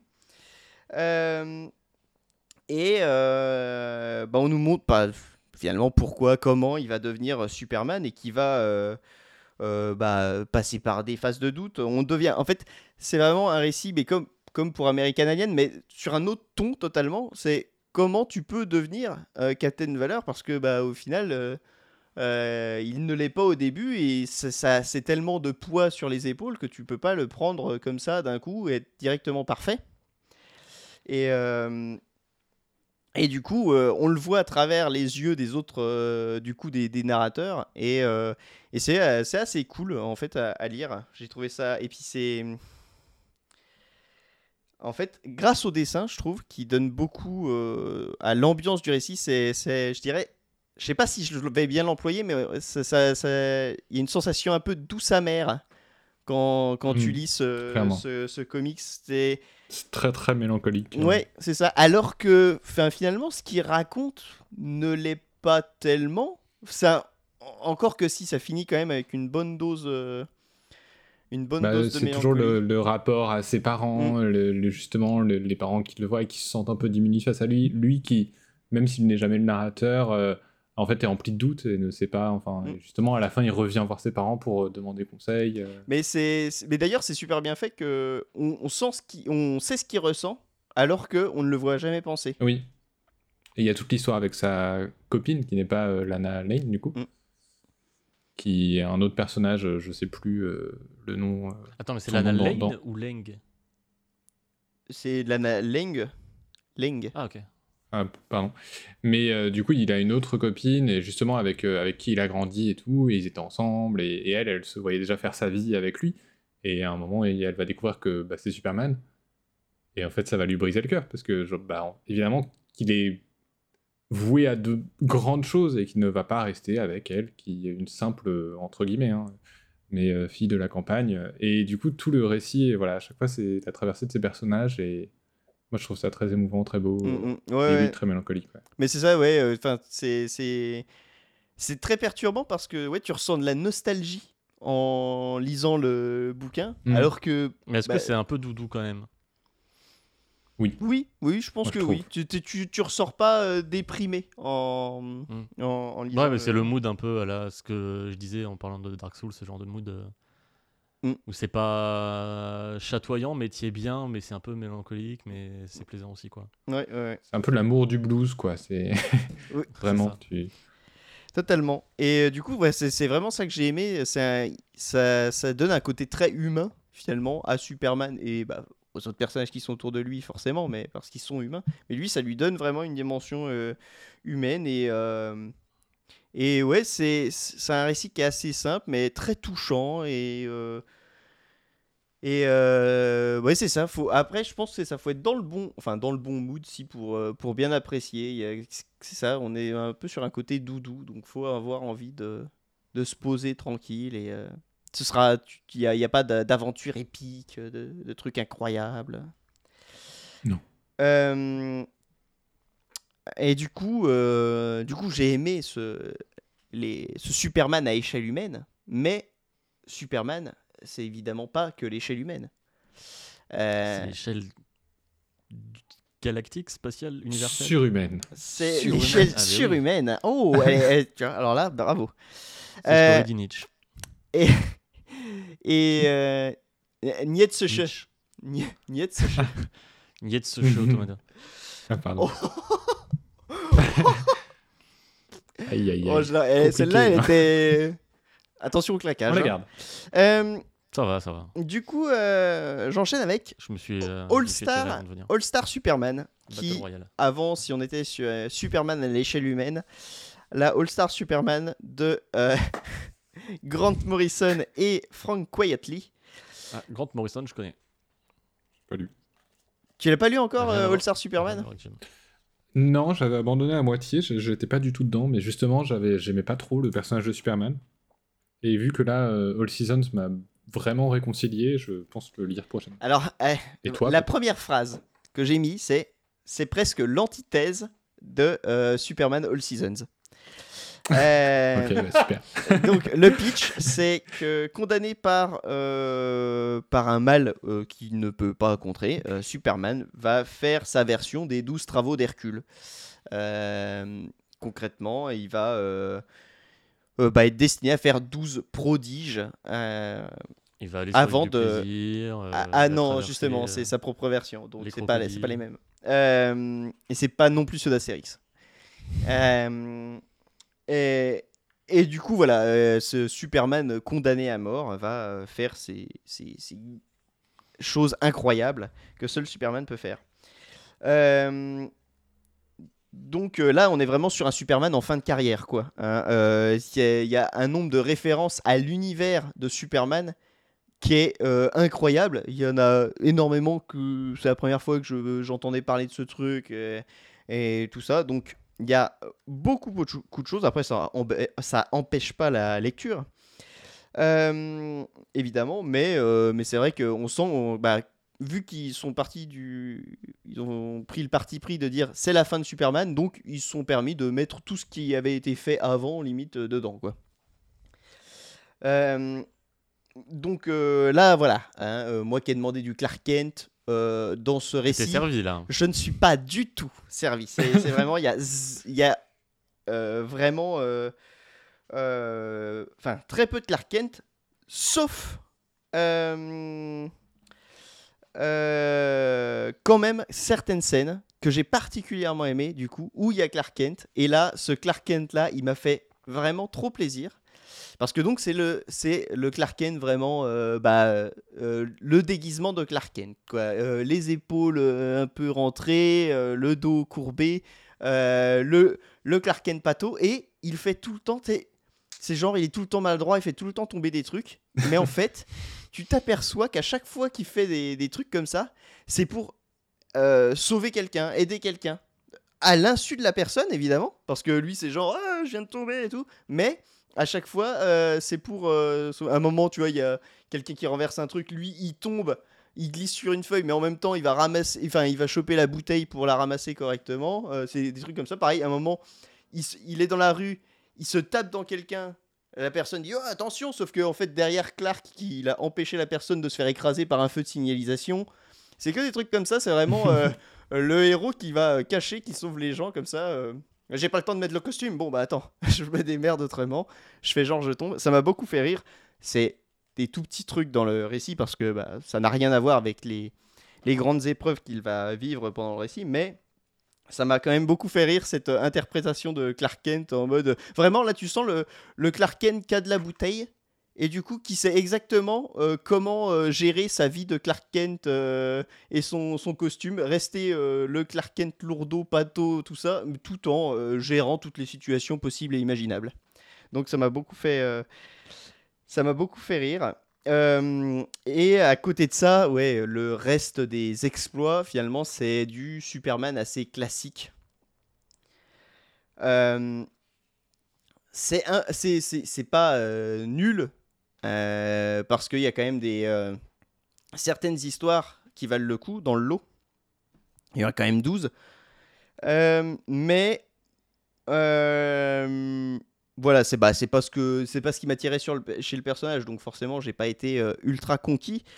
Euh, après, il y a quand même un petit plaisir à avoir ce Superman over the top, quoi. Euh, surtout que ils font en sorte que le truc qui va le tuer le rend plus fort en fait, avant de mourir. Du coup, il est vraiment là, euh, il, il fait vraiment ce qu'il veut, quoi. hein. Et, pourtant, il va galérer sur faire certains de ces trucs. Du coup, ça donne vraiment, ouais, un, côté vraiment bah, grandiose à ses exploits. Mais bon, après, ça reste bah, des trucs de super-héros, quoi. Donc, euh, même s'il y a des, il y a, y a un chemin semé d'embûches et certaines embûches sont quand même cool à lire. C'est pas non plus euh, le, le truc euh, euh, enfin qui, qui, moi me fait euh, le plus plaisir dans Superman. Ceci étant dit, c'est un bon euh, récit pour dire euh, ouais, voilà. Voilà pourquoi Superman c'est le boss du, de l'univers d'ici quoi. Voilà pourquoi c'est euh, le boss de fin en fait. c'est dans, chez DC quand il, il nous faudra un méchant euh, vraiment ultra fort. Bah, on a 40 Superman méchants. Ah bien vu. c'est toujours c'est le Joker en fait. euh. Eh vous l'avez? Bref. Euh, non. Ah non. Non, parce que Rien à voir. C'est euh, c'est vraiment le, le plot twist de base maintenant chez DC. Quand t'as besoin d'un méchant ultra euh, fort, bah tu rends Superman méchant. Et voilà, t'as le Alors c'est con parce qu'il a quand même une faiblesse assez évidente. Ouais, bah et tu vois, priori, ses collègues euh, la connaissent aussi. Quoi. justement dans All Star euh, Superman, euh, il l'a pu. Ah, il est immunisé. Hmm. c'est c'est- à un moment, tu- c'est- trop drôle. Tu fais non, mais c'est bon, maintenant je le crains plus. Et tu fais ok, ok, mec. C'est le... C'est les run cauchemars de Diablo 2. Ah, il est immunisé à la glace? Ah bah super. euh, Mon, mon était full glace. Bah super, je peux plus jouer. Je- au début, je me demandais où t'allais vraiment, j'y étais pas du tout, mais euh, finalement, c'est complètement, euh, complètement ça. Euh, euh, et du coup, euh, voilà. voilà. J'ai- j'ai- C'est pas mon, c'est pas mon, mon bouquin favori dans les 5, mais il y a quand même, euh, c'est c'est pas un mauvais livre. Euh, et pour parler de Grant Morrison, euh, bah, moi j'y connais rien, mais Max va nous en parler. Max, à toi. Max, parle-nous Grant. Morrison qui a écrit un super run sur Batman qui s'appelle Grant Morrison présente Batman, sobrement, en 7 ou 8 tomes, euh, qui retrace vraiment là pour le coup aussi euh, presque les origines. euh, Aujourd'hui non, parce que c'était il y a 10 ans, mais c'est assez ouf les clins d'œil qu'il fait à, à vraiment des titres de niche euh, et c'est c'est génial. Et bah voilà. C'est vraiment. le seul truc que je connais de Grant Morrison. J'ai- quand même écrit et dans mes notes, je me. Morrison, gros auteur de plein de comics, Max va nous en parler. C'est j'ai fait zéro recherche parce que je me suis dit, attends, même moi je connais ce nom-là. Max il va Je forcément connais assez mal en vrai, mais Ouais, mais tu vois, t'as- fait une reco euh, comme ça sur le fil. Euh, ouais, je, je suis admiratif. Et pour finir, euh, euh, Superman Up in the Sky de Tom King et Andy Kubert. Tom King, Tom King, on en a parlé aussi. on en a parlé. Tom King, euh, là j'en ai parlé. Euh, Je peux vous faire des recommandations, mais là autant aller écouter autant aller écouter le podcast. directement. C'était Euh, lequel? Aucune idée. C'est le, le podcast. Le podcast. tu au- parlais- C'était quoi ton sujet? Pour retrouver, pour que les gens retrouvent. C'était Tom King. Oui. Mais il, il avait fait quoi? Non mais c'est- c'est c'est Tom King le sujet, donc euh, je crois que dans le sommaire c'est Tom, King. Si vous cherchez Tom King sur le site, vous trouverez le podcast. hein. Euh, J'ai dû mettre euh, Euh, c'est le 37, La Belle Tartine. la belle tartine. Ah bah c'est titre tout de suite. La belle tartine. Ah, Tom voilà, King. évident. C'était il y a pas longtemps. Euh, non oui c'était tout récent. Et du coup, euh, Superman Up in the Sky, encore une fois, on m'a vraiment écouté dans ma demande parce que c'est encore une fois un Superman en fin de carrière. Du coup, euh, on verra quasiment pas Clark Kent. Oui Le Club Moutard 37 n'a pas le tag Club Moutard, il est pas dans la catégorie Club Moutard. Ah, terrible. Ah. Je sais pas Ah, qui je- met les articles en ligne, mais ah bah, c'est moi. Euh, Ah oui, c'est Supergirl. C'est très très très très très intéressant. Euh, du coup, oui, c'est encore un récit sur un Superman euh, en mode fin de carrière, donc euh, vraiment bien avancé dans sa vie de Superman. Du coup, on n'est pas du tout à l'échelle de Smallville, voire même de Metropolis. hein. Là, c'est vraiment à l'échelle de l'univers. hein. Superman, il n'a pas besoin de vaisseau pour partir. Le pitch est très simple. C'est il y a une petite fille qui a disparu, qui s'est fait kidnapper. Ça commence en fait par euh, Batman qui annonce à Superman que euh, une petite fille a été kidnappée euh, et euh, elle a forcément, elle a très probablement été kidnappée par des extraterrestres qui sont repartis depuis. Et du coup, euh, Ouais. eh ben, il y a Superman qui doit décider entre aller chercher cette petite fille ou rester sur Terre pour bah, sauver la Terre de toutes les galères qui peut arriver et qui arrivent tout le temps à la Terre dans un univers d'ici, quoi. Parce que apparemment le voyage va être long vu qu'ils sont partis dans l'espace. euh, ah, pour retrouver quelqu'un dans l'espace, c'est compliqué, quoi. Déjà que sur Terre, C'est fois, vaste, compliqué. Euh, Après, dans Les Gardiens de la Galaxie, ils disent euh, rendez-vous sur cette pl- planète et ils se retrouvent bien dans la planète. hein. oui, oui, oui, oui. Mais ça, si pareil vaste. dans Star Wars. Hein. Ah non, sur Tatooine, C'est il y a Marvel aussi, c'est peut-être peut-être pas le même euh, espace. Euh, mais du coup, euh, du coup, comme je disais, on voit pas beaucoup de Clark Kent, mais on voit quand même un peu de Clark Kent dans cette euh, épopée euh, spatiale. Euh, et quand, on, voit Clark Kent, c'est pour une bonne raison.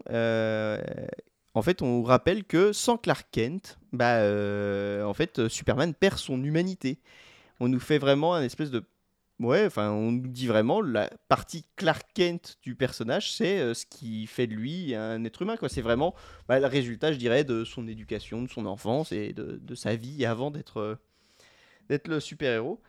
Et, euh, et c'est grâce à son humanité que bah, ça en fait le, finalement le Captain Valeur qui va s'arrêter devant rien pour retrouver juste une petite fille à travers l'espace intersidéral.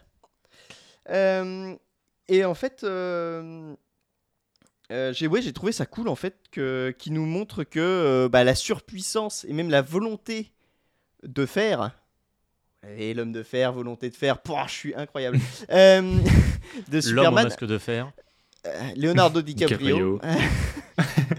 Euh, la, la- que, en fait, la surpuissance de Superman vient de son côté. En fait, sa, sa- sa volonté inébranlable vient de son côté humain. En fait, c'est ça qui le fait jamais baisser les bras. Et euh, au final, si on lui enlevait ce, ce côté humain, bah, il abandonnerait plein de fois où il n'a en fait jamais abandonné.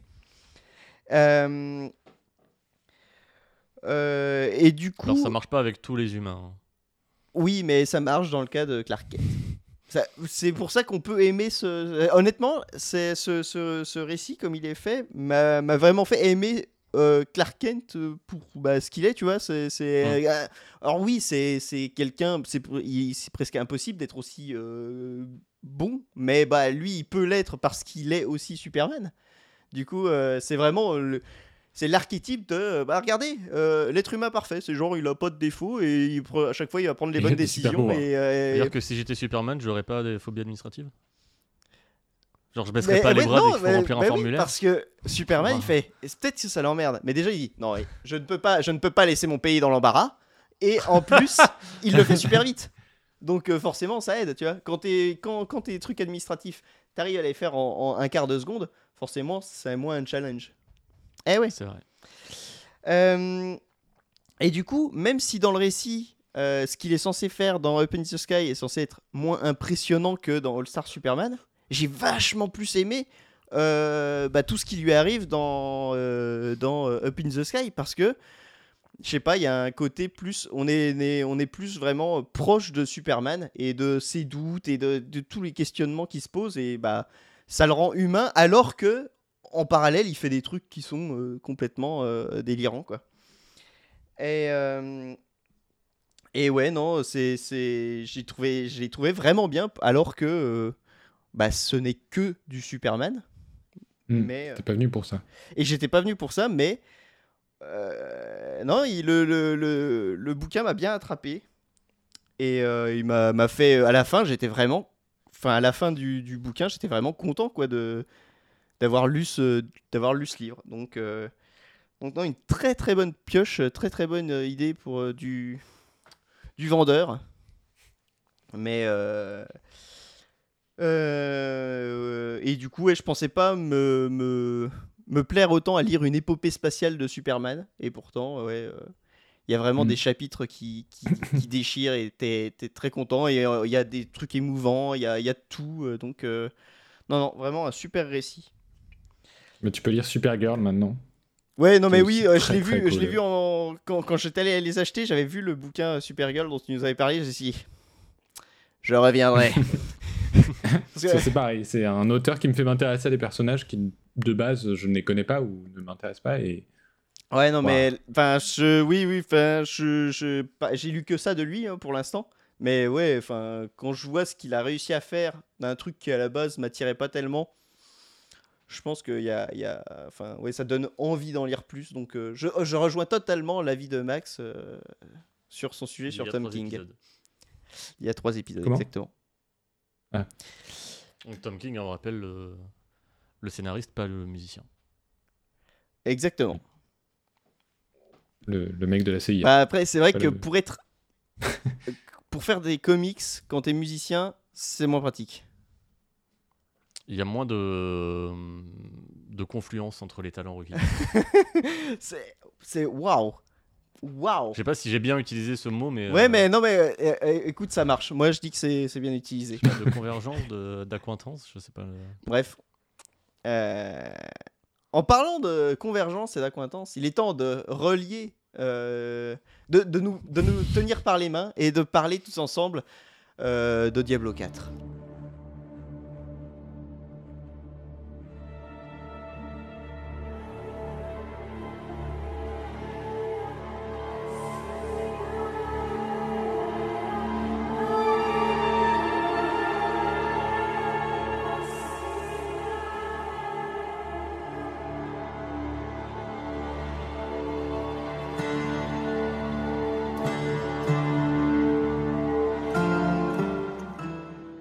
Tenons par les mains tout autour du monde, comme c'est dans Us qui font ça?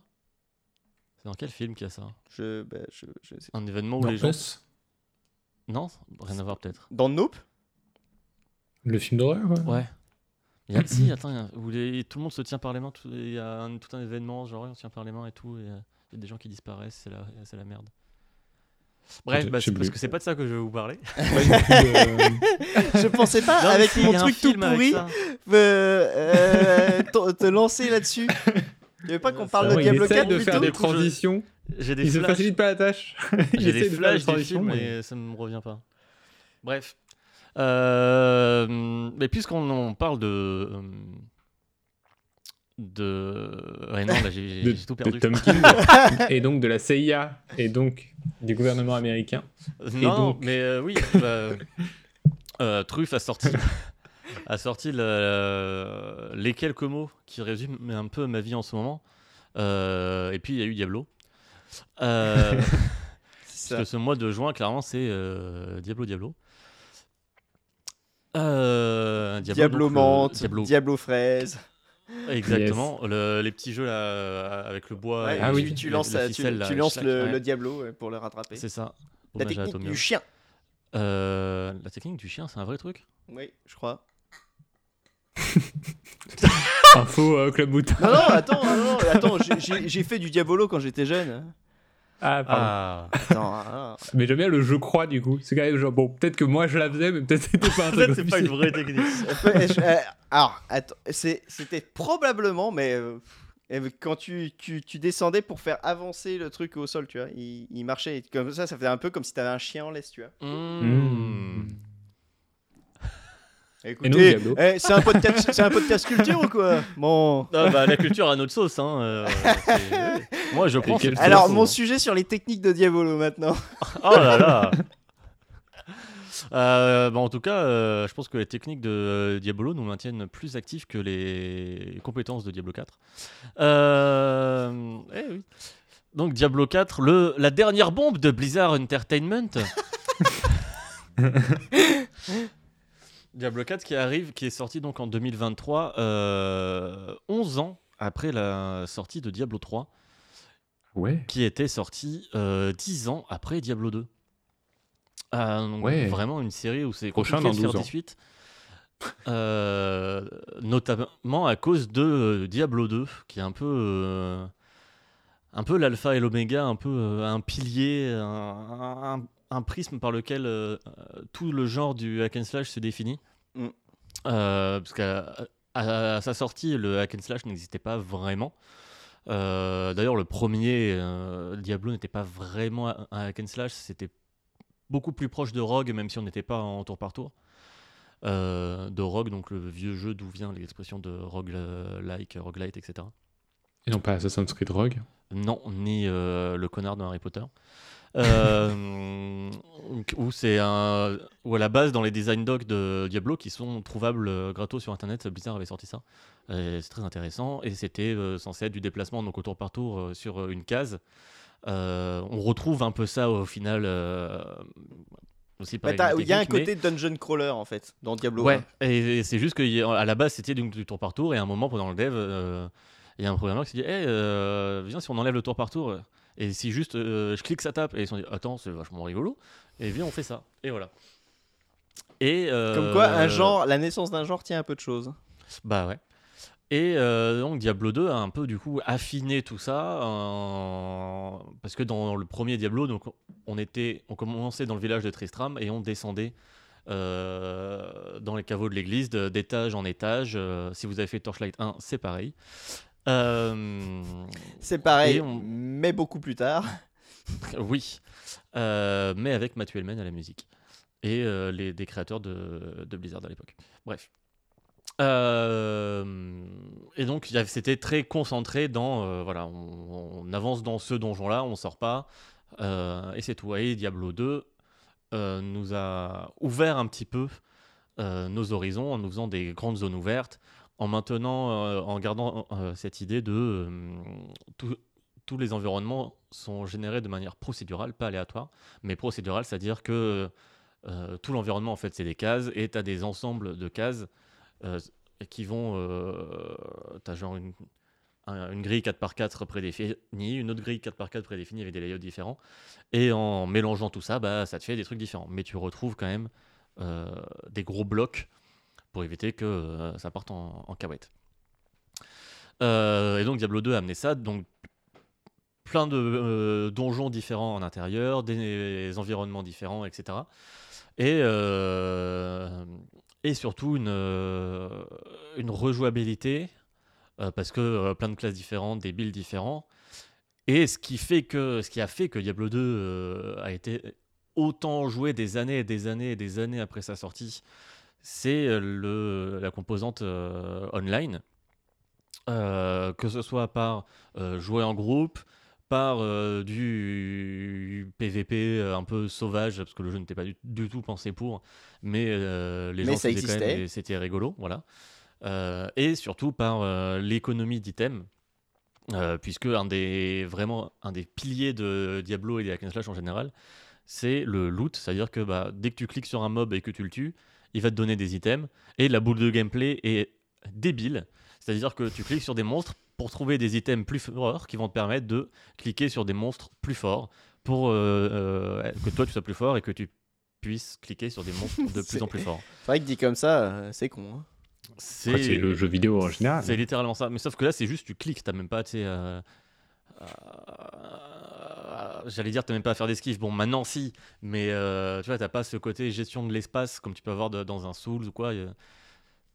c'est- t'as pas un truc aussi satisfaisant euh, en termes de prise en main de, euh, dans la manette, Bah, et même se déplacer. Toujours etc. aujourd'hui, c'est pas un- une précision qui est liée au à la hitbox parfaite qu'on peut avoir dans Oui. un platformer ou, ou ou même dans le feeling de, de, de- général comme dans un Souls ou un truc Oui, complètement. Mais les Diablos sont vraiment des, des jeux de chiffres et de d'avoir des plus gros chiffres et de euh, compenser les chiffres problématiques des adversaires, comme je parlais sur euh, Diablo 2. Les, bon, ça c'était évidemment une énorme connerie. euh, les mobs qui ont 100% de résistance élémentaire.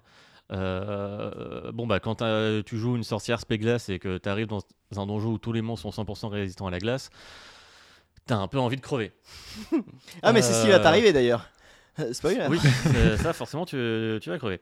Mais du coup, tu as aussi tout ce jeu sur toi, euh, faire plus de dégâts, mais aussi être de plus en plus résistant, euh, parce que plus tu vas monter en difficulté, plus les monstres vont ignorer tes résistances, etc. Bref, c'est tout le temps de la, de la compensation euh, numérique.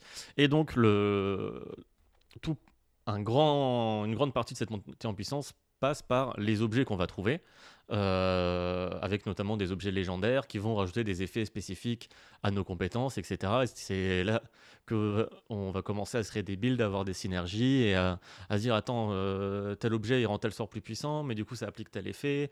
Et j'avais un ob- j'avais trouvé un objet il y a 5 heures où euh, les ennemis sous tel effet sont plus vulnérables. Enfin bref. Et à partir de là va se créer plein de trucs. Et euh, évidemment, plus les objets sont puissants, plus normalement ils sont rares à trouver.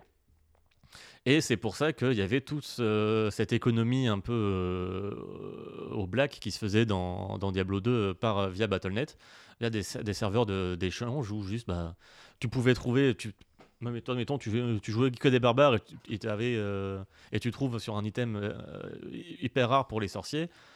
Et tu dis, bah, Nick, je vais jamais jouer sorcier. Hop, tu vas sur un serveur d'échange et tu vas euh, échanger. Tu auras forcément des sorciers qui vont euh, être intéressés par ça, etc. Et enfin, tu as des items dans Diablo 2 qui sont vraiment euh, à des taux de drop, mais ahurissants, où genre, euh, tu le trouves euh, et tu as genre 2% des joueurs de Diablo qui l'ont trouvé, quoi. Enfin, il y a vraiment des trucs euh, ultra précieux comme ça.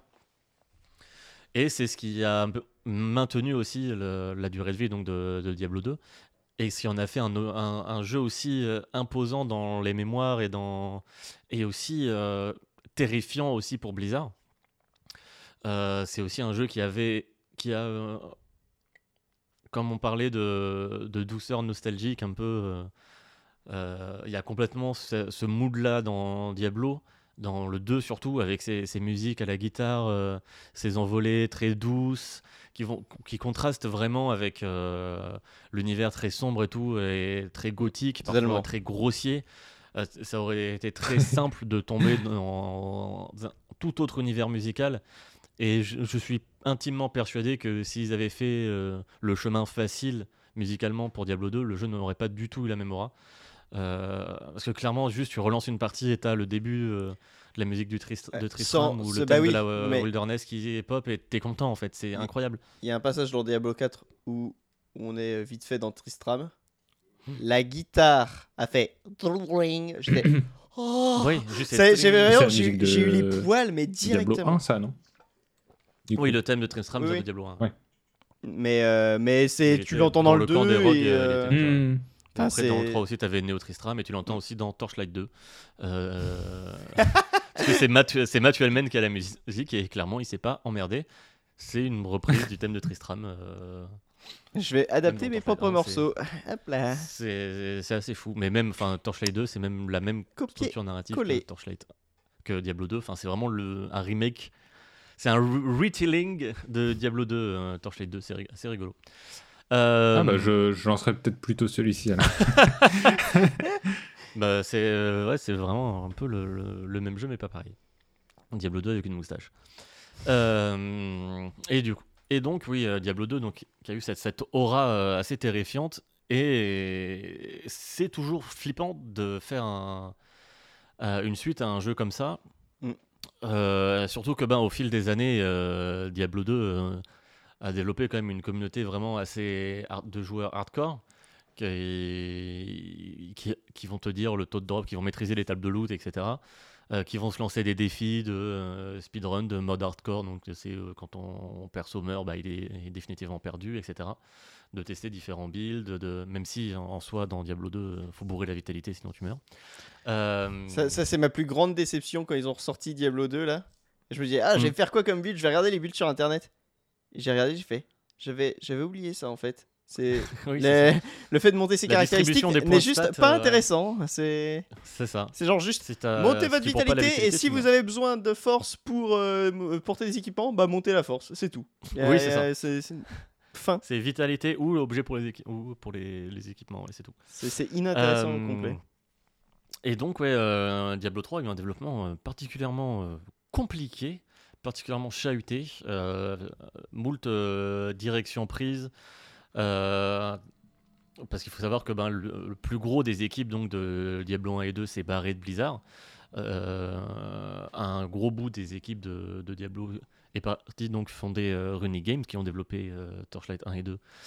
Et ensuite les comment ils s'appellent les Rebelles Galaxy. Euh, Ok. voilà. Euh, et je crois que maintenant il y en a encore d'autres qui sont partis. Bref, voilà. Euh, et donc, euh, s'est retrouvé propulsé à la direction de Diablo 3 euh, un directeur créatif qui n'avait jamais fait de hack and slash, qui lui venait de, jeux d'action et de shooter. J'ai plus son, nom là, mais voilà, vous retrouverez sans difficulté. Et euh, s'en est suivi un, sacré, euh, un sacré merdier que ce développement de Diablo 3. Un développement qui en plus était assez euh, ouvert au public, à donner des updates de qu'est-ce qui se passe et tout dans le développement. Ce qui pour l'époque était assez rare, mine de rien, grâce notamment au, au BlizzCon. Et c'est assez, assez édifiant quand tu re- regardes un petit peu le passif euh, des BlizzCon où était présenté Diablo 3, des- les panels Diablo, Diablo 3. À chaque nouvelle année de développement, il y avait une nouvelle direction, un- une nouvelle mécanique, un truc d'avant qui était supprimé, un truc qu'on avait complètement oublié. Et le plus surprenant, voire absurde, c'était que chaque, euh, chaque fois qu'il y avait une nouvelle mécanique ou une nouvelle gestion de l'inventaire ou, ou quoi, un nouveau menu, bah, le menu était ultra polish. Il y avait l'art qui était fait et tout. euh, et sauf que bah, à chaque fois, l'année d'après, tu le revoyais plus. Enfin bref, c'est dans la, pipeline de le développement de Diablo 3, c'est assez étonnant ce qui s'est passé. Et sauf que bah, au bout d'un moment, il a fallu bien sortir le jeu. Euh, et du coup, bah, il est sorti en, l'état, mais avec des choix assez, assez étonnants, notamment bah, l'évolution des compétences. Ou dans Diablo 2, euh, c'était un arbre euh, très simple où tu prends euh, C'est trois arbres points de par classe. oui, tu as trois arbres par classe. Et en gros, c'est tu mets tes points dans une compétence et ensuite, euh, quand tu auras mis assez de points dans cette compétence-là, ça va t'en débloquer une, une autre. Et pour éviter que les points que tu as dépensés dans cette compétence-là qui va devenir désuète, euh, bah, ces points servent à rien. Euh, les points que tu as mis dans cette compétence d'avant va donner un bonus à la compétence d'après, histoire que tu sois pas en mode euh, j'ai pris des points et ça sert à rien, euh, chiant. Et euh, donc, bah, pendant le développement de Diablo 3, tu as plein d'arbres de, compétences différents, euh, de manières de, de, de donner des spécificités aux compétences, etc. Et au final, le jeu est sorti à un moment où euh, le système de compétences en cours c'était ça, mais le, le directeur du jeu lui-même dit euh, s'il était sorti euh, un an après, ça aurait été autre chose, et s'il était sorti un an avant, ça aurait, été- ça aurait été autre chose. Enfin, tu sens vraiment la direction, on sait ce qu'on veut faire. Euh, non, vraiment, tu sens qu'il y a- une fébrilité dans on n'a jamais fait de hack and slash, on sort après Diablo 2. Et en même temps, euh, il y a quand même d'autres hack and slash qui sont sortis depuis Diablo 2. Euh, même si à l'époque, il y avait encore vraiment ce côté, les hack qui sortent reprennent quand même pas mal ce que faisait Diablo 2. Et chacun parfois avec un petit twist, euh, notamment Titan Quest avec euh, son système de double classe, enfin de double spécialisation qu'on retrouvera ensuite dans Grim Dawn parce que bah, ce sont les mêmes développeurs. Euh, donc ouais, on sent. Et au final, bah, le jeu est sorti et au-delà des erreurs, des problèmes techniques du fait du jeu qui était sorti Diablo 3, euh, qui demandait une connexion internet euh, permanente et du coup quand c'est sorti, bah, euh, personne pouvait jouer. Euh, Il y avait énormément de problèmes structurels dans la manière dont est géré le loot, l'équilibrage du jeu. Enfin, le, c'était vraiment un, vrai casse-tête. Et le- monter en puissance dans, dans Diablo 3, en fait, ça ne fonctionnait pas vraiment. Euh, parce que les objets, ils avaient des taux de drop vraiment abusés. Il y avait aussi ce, ce truc de l'hôtel de vente Ouais. qui, dans Oui. l'idée, ça se comprend. C'est une manière de cadrer et de rendre légal le marché au noir qui se faisait dans Diablo 2, dans lequel il y avait quand même aussi beaucoup d'abus, parce que bah, c'était pas réglementé. Donc c'est aussi une volonté de réglementer ça et, et de faire en sorte que ce soit propre. Et, parce que mine de rien, le, le, commerce d'objets, euh, c'était un des piliers du jeu euh, de Diablo 2. Et là, c'était juste la manière de Blizzard de dire bah, on se réapproprie ça et on l'inclut et ça va être safe et ça va être cool. Mais et au final, le problème, c'était pas tant l'hôtel de vente en lui-même que l'économie euh, interne du jeu, des objets, euh, du fait que les objets tombaient avec des affixes qui n'avaient. euh, donc, ce qu'on appelle les affixes dans les hack and slash, c'est les propriétés qui ont les, les objets. Et dans la manière dont fonctionnaient les statistiques dans Diablo 3 et la manière dont fonctionnait la distribution aléatoire des affixes dans les objets faisait que tu avais quasiment jamais un objet qui te convenait. Euh, parce qu'il te fallait à tout prix les statistiques euh, qui correspondaient à ta classe. Les autres statistiques servaient à rien. Et, euh, ou en tout cas, donner des bonus vraiment minimes. Mm. Et tu pouvais avoir un objet lé- légendaire, unique, parfait pour ta classe dans le pouvoir que ça donnait. Mais euh, mettons, si tu joues un barbare, tu pouvais te retrouver avec un item légendaire de barbare avec que des stats en intelligence. Et bah, t'as envie de te couper les veines, quoi, parce que ça ne sert à rien. Alors, peut-être pas, qu'il y avait pas non envie plus le- à ce point. euh, Beaucoup d'envie de mourir dans ce- cet épisode. Euh, J'ai pas là le, sous la main le numéro de la hotline pour les, la santé mentale et les préventions film, mais euh, voilà, on dit ça. euh, N'hésitez pas. N'hésitez pas à appeler si vous avez besoin d'aide. Euh, Oui, si- sinon, euh, n'appelez pas. Non, il y a d'autres gens qui, a- qui en ont besoin. Euh, souvent, malheureusement, ces lignes sont un peu euh, surchargées. Euh, mais ce n'est pas le sujet.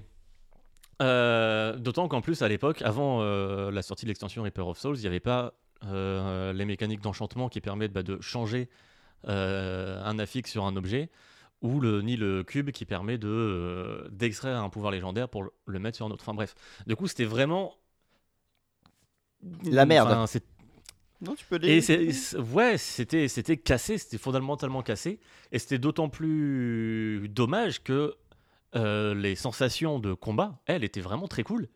Euh, les, les sorts étaient vraiment euh, punchy. Il y avait un vrai, il y a, tu sentais vraiment euh, la patte d'un, directeur qui, qui sort de, de jeux d'action. C'était vraiment un très bon jeu d'action euh, en termes de feeling, euh, avec cette volonté aussi de faire des, des chaînes d'ennemis, donc de tuer des, des ennemis pour avoir des bonus d'expérience, etc., qui te poussaient à à aller de, de pack cool, de mob en mob. Ça, c'est vraiment euh, une, une idée que je trouve trop trop cool dans les hack and slash, euh, qui te pousse à vraiment à, à bouger, à, à garder le momentum, à garder l'état de, de flow. Et tu avais aussi bah, donc ce système de progression qui te poussait à expérimenter, puisque euh, tu débloquais les sorts de manière euh, linéaire. À chaque niveau, tu avais tel sort et tel sort qui, était, qui se débloquaient, et ça, c'était prédéfini par le jeu. Et ensuite, au fur et à mesure, tu avais des, ce qu'ils appelaient des hum, glyphes, je crois, où c'est des, hum, des variations d'un sort. Et donc, mettons, si tu as 15 sorts, bah, dans ta classe, chaque sort va avoir 5 ou 6 variations. Donc, tu as quand même beaucoup de possibilités, bien plus que dans Diablo 2 au final. tu as énormément de possibilités de build. Euh, même si évidemment toutes ne sont pas forcément euh, aussi intéressantes, mais c'est le principe. Euh, un jeu où tout est équilibré, bah, c'est nul, on s'emmerde. et du coup, il y avait vraiment cette frustration de putain, le, jeu à jouer là quand tu cliques, c'est plaisant, mais en même temps, on peut pas progresser correctement, relou. Et d'autant qu'en termes de contenu, bah, y avait juste, tu pouvais juste faire la campagne en boucle. Et comme dans Diablo 2 au final, euh, mais, mais, Diablo 2, c'était en, 2001. Les, les, jeux ont le temps d'évoluer entre temps. Euh, tu n'avais que la campagne à faire en boucle en augmentant la difficulté et tu avais des montées de difficulté qui étaient complètement absurdes où d'un coup tu te faisais one shot par tout ce que tu trouvais, tous les mobs étaient des sacs à bébé, enfin bref. Se faire tuer par un déchu.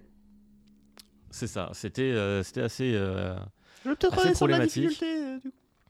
Et parce qu'il y avait cette peur toujours de euh, le spectre de Diablo 2 euh, qui lorgne et qui, fait qu'on n'a pas peur de donner de nouvelles directions, mais on peut envie d'évoluer et de changer aussi. Enfin, vraiment, c'était quand tu revois les, panels Diablo 3 de, des BlizzCon, ça reparle.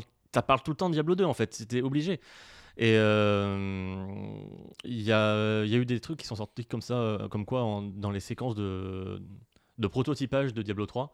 Euh, à un moment, c'était, euh, ils avaient tenté de faire un, jeu d'action à la troisième personne, euh, vraiment caméra derrière et tout. bon, au final, ça... je veux trop, je veux trop ça. Bah ouais, j'aurais grave aimé qu'ils fassent ça, mais je pense qu'il y a un côté. Non, mais on n'a pas le droit de faire ça. un côté un peu C'est vrai que ça aurait été, ça aurait été. Mais moi, je suis trop chaud. Hein. Enfin, je veux dire, Darksider, c'est un Diablo. Et, ça fonctionne en soi. Donc, dans le sens euh, en termes de, de, loot et tout, tu vois. Hmm. Et de. Ah, c'est 2 un peu. Oui, oui, je pensais au 2. Ouais. Pas le premier. Euh, et du coup, Diablo 4. Et du coup, attends, parce que du coup, Reaper of Souls. Reaper of Souls qui a corrigé Parce que j'ai vraiment rendez-vous, moi, à partir d'un certain temps. en fait, en... mais c'est là où c'est intéressant. Reaper of Souls, ça a été cette cassure de OK, on fait, on, on a une direction. Ils ont trouvé une direction pour ce que doit être euh, Diablo 3 et ils l'ont amené là. Un jeu tout, en gardant ce côté euh, c'est punchy, ça va vite, c'est dynamique, explosion de, de couleurs et d'hémoglobine. Et euh, pour ça, ben, on bourre les taux de drop. Les drops, c'est ce qu'on a besoin. On a plein de choix, on a plein de sets. Et euh, tu as des légendaires qui augmentent tes les dégâts de tes compétences de 1000%, et c'est normal, et on s'en fout, vas-y, c'est la fête. C'est le power trip à gogo. Et, c'est ce qui est aujourd'hui euh, Diablo 3. C'est une proposition qui est ultra intéressante, mm. qu'aucun autre hack and slash ne fait. Euh, parce que tu as toujours ce, spectre aussi Diablo 2 de non, les hack and slash c'est un truc hardcore où il faut bien penser son build et tout. Non, non, Diablo 3, tu arrives, tu bourrines à tout va tu fais bien ton combo et t'as tout, tout l'écran qui explose. Diablo 3, c'est vraiment explosion de saveur, quoi. C'est euh, ça. Tu... Oui. J'allais faire une mauvaise, une mauvaise métaphore parce que j'allais dire que c'est presque du fast food, mais non, parce que le fast food c'est pas du vrai plaisir. Là, c'est vraiment un, très bon repas qu'on t'amène direct et c'est vraiment, on te, on te, le jette à la gueule. C'est vraiment. Mais surtout que tu as aussi ce côté où ça se prépare aussi en amont. Je veux dire, euh, les, les builds où euh, tu fais littéralement exploser euh, tout l'écran en un coup, il faut quand même les bons légendaires, ah les bons trucs. Si tu veux faire des trucs vraiment dingos, mais même à petit niveau, tu vois, que tu joues juste pour t'amuser comme ça, tu démarres un perso, très vite, c'est fun immédiat. quoi. Oui, le, feeling est là et t'es pas emmerdé parce que tu peux pas progresser, parce que t'as mmh. jamais des bons items. Ah et en même temps, quand tu veux pousser un peu plus le truc et suivre les builds, bah, euh, tu arrives à des résultats vraiment délirants. Et, là, c'est un, un, plaisir euh, aussi très très cool. Mais on perd un côté qui était aussi très satisfaisant dans Diablo 2, c'est la variation de rythme. Ça veut dire que Diablo 3, c'est tout le temps à fond, à fond, à fond, à fond. Et le mm. endgame, c'est ça, c'est t'enchaînes les failles. Et dans les failles, c'est mob, mob, mob, mob. T'as pas, euh, as moins de temps de respiration. Et alors c'était un truc que gérait bien au final euh, Diablo 2 et même euh, Pass of Exile, parce que je prends l'exemple de Pass of Exile parce que c'est ce qui se rapproche le plus de Diablo 2 aujourd'hui. Vraiment ce côté, euh, voilà, tu vas avoir des, des montées de difficulté, pff, tu vas souffler un peu, te promener, et mine de rien, ces variations-là, c'est intéressant et c'est aussi important. Euh, Bah, pour euh, apporter un peu de Diablo- variation à la boucle Voilà. de gameplay. Quoi. Et pour que ton cerveau s'endorme pas, parce qu'au final, Diablo 3, le feu d'artifice, euh, au bout d'un moment, quand tu as ton build qui fonctionne, au bout Mm. de 3-4 heures, tu, ton cerveau, il est éteint. Et tu Ouais. n'as plus besoin de faire attention à quoi que ce soit. Et c'est juste, t'enchaînes tes trucs et tu joues un peu en mode euh, mort cérébrale. C'est presque de la. Tu sais, le- t'en es presque au point où c'est de la machine à sous, en- entre guillemets. C'est-à-dire que c'est juste. C'est. C'est Ouais. autant, autant d'action que quand tu tires le levier et que tu vois les sets s'aligner, tu vois. Bah là, c'est juste, t'es devant l'écran et tu regardes les légendaires tomber. Et, euh, Ouais, et les, les mobs explosés, t'es là. euh, ouais. T'as la, bave, euh, la bave qui coule. euh. Et jusqu'au moment où tu es en mode, mais pourquoi je fais ça et tu le désinstalles et tu dis, mais plus jamais je retombe. Et trois mois après, tu dis, attends, j'ai pas testé le moine qui fait des trucs comme ça là. Le Et moine qui envoie des cloches. Tu retombes. et et c'est là où j'en viens à Diablo 4 qui, je trouve, a réussi à trouver un très bon équilibre euh, entre euh, power trip et en même temps fait attention. Euh, c'est un des, des premiers piliers qui, qui nous a été partagé dans le développement de Diablo 4. Là aussi, un développement qui a été ultra ouvert et ça, c'est cool. Faites ça, s'il vous plaît, les développements. Et tous les mois, on vous dit ce qui se passe, on expérimente et on n'hésite pas à vous partager des, des menus en work in progress euh, parce que c'est normal. Euh, et l'un des premiers piliers de. non, Diablo le 4, premier truc qu'on fait dans un jeu vidéo, ce sont les c'est graphismes. les graphismes. c'est pas normal GTA 6. Euh, un des premiers piliers de Diablo 4, c'était d'avoir euh, des combats un peu stratégiques avec euh, des, hum, du coup, une densité de mobs un peu réduite. Même si euh, quand tu montes en difficulté, tu te retrouves avec des gros packs, mais jamais, euh, euh, pour l'instant, de ce que j'en ai vu, jamais au point de Diablo 3. Euh, et faut quand même faire gaffe à où tu te places, à timer tes attaques. Dans les cooldowns aussi, tes sorts, ils ont, faut bien gérer la rotation de tes cooldowns parce que tu n'auras jamais une rotation aussi parfaite que tu peux avoir dans Diablo 3 où tu spams, tu roules ta tête sur le clavier, t'as tout qui explose et c'est rigolo. même si bon, souvent quand même, t'as un ordre dans lequel euh, tu roules ton cla- ta tête sur le clavier, mais du coup tu mets tous les sorts côte à côte. c'est- c'est- ouais, faut la rouler dans le bon voilà. sens, quoi. Faire un 2, 3, 4. euh, C'est voilà. trop le mec. Un- Tu sais, à la fin, il prend son clavier, il fait comme ça. Euh, franchement, C'est euh, un- le, le build. un euh, plaisir de jeu beaucoup moins immédiat, mais Ouais. euh, à terme beaucoup plus satisfaisant parce que justement tu ne t'endors jamais. En fait. Oui, c'est ça, mais en même temps, je trouve Chaque que même combat dès le te demande début, un minimum d'attention. dès le début, les, les coups ils ont déjà une patate. Euh, Il y a déjà un feeling, je veux dire, c'est pas Pass of Exile ou Diablo 2 où quand tu euh, donnes une attaque de base, ok. Euh, là, t'as quand même, je sais pas, en termes de. Les, les coups partent dans les basses, t'as des effets visuels, euh, t'as les petits screen shakes. Je sais pas si t'as les vibrations à la manette, mais toi, je, je sais que c'est. Moi j'ai trouvé ça un peu mollasson. euh, c'est lent. Justement. Mais je trouve qu'il y a un Mais- côté mais en même temps- lent, mais paf, tu vois, là j'ai j'ai commencé un barbare et vraiment, ouais. euh, Il n'y a pas de vibration. Enfin, il y a assez trop peu de vibrations. je trouve. en même temps, si tu faisais des vibrations à chaque coup, bon, Ouais. peu- ba- Non, mais il batterie de manette, trouvé deux un- heures.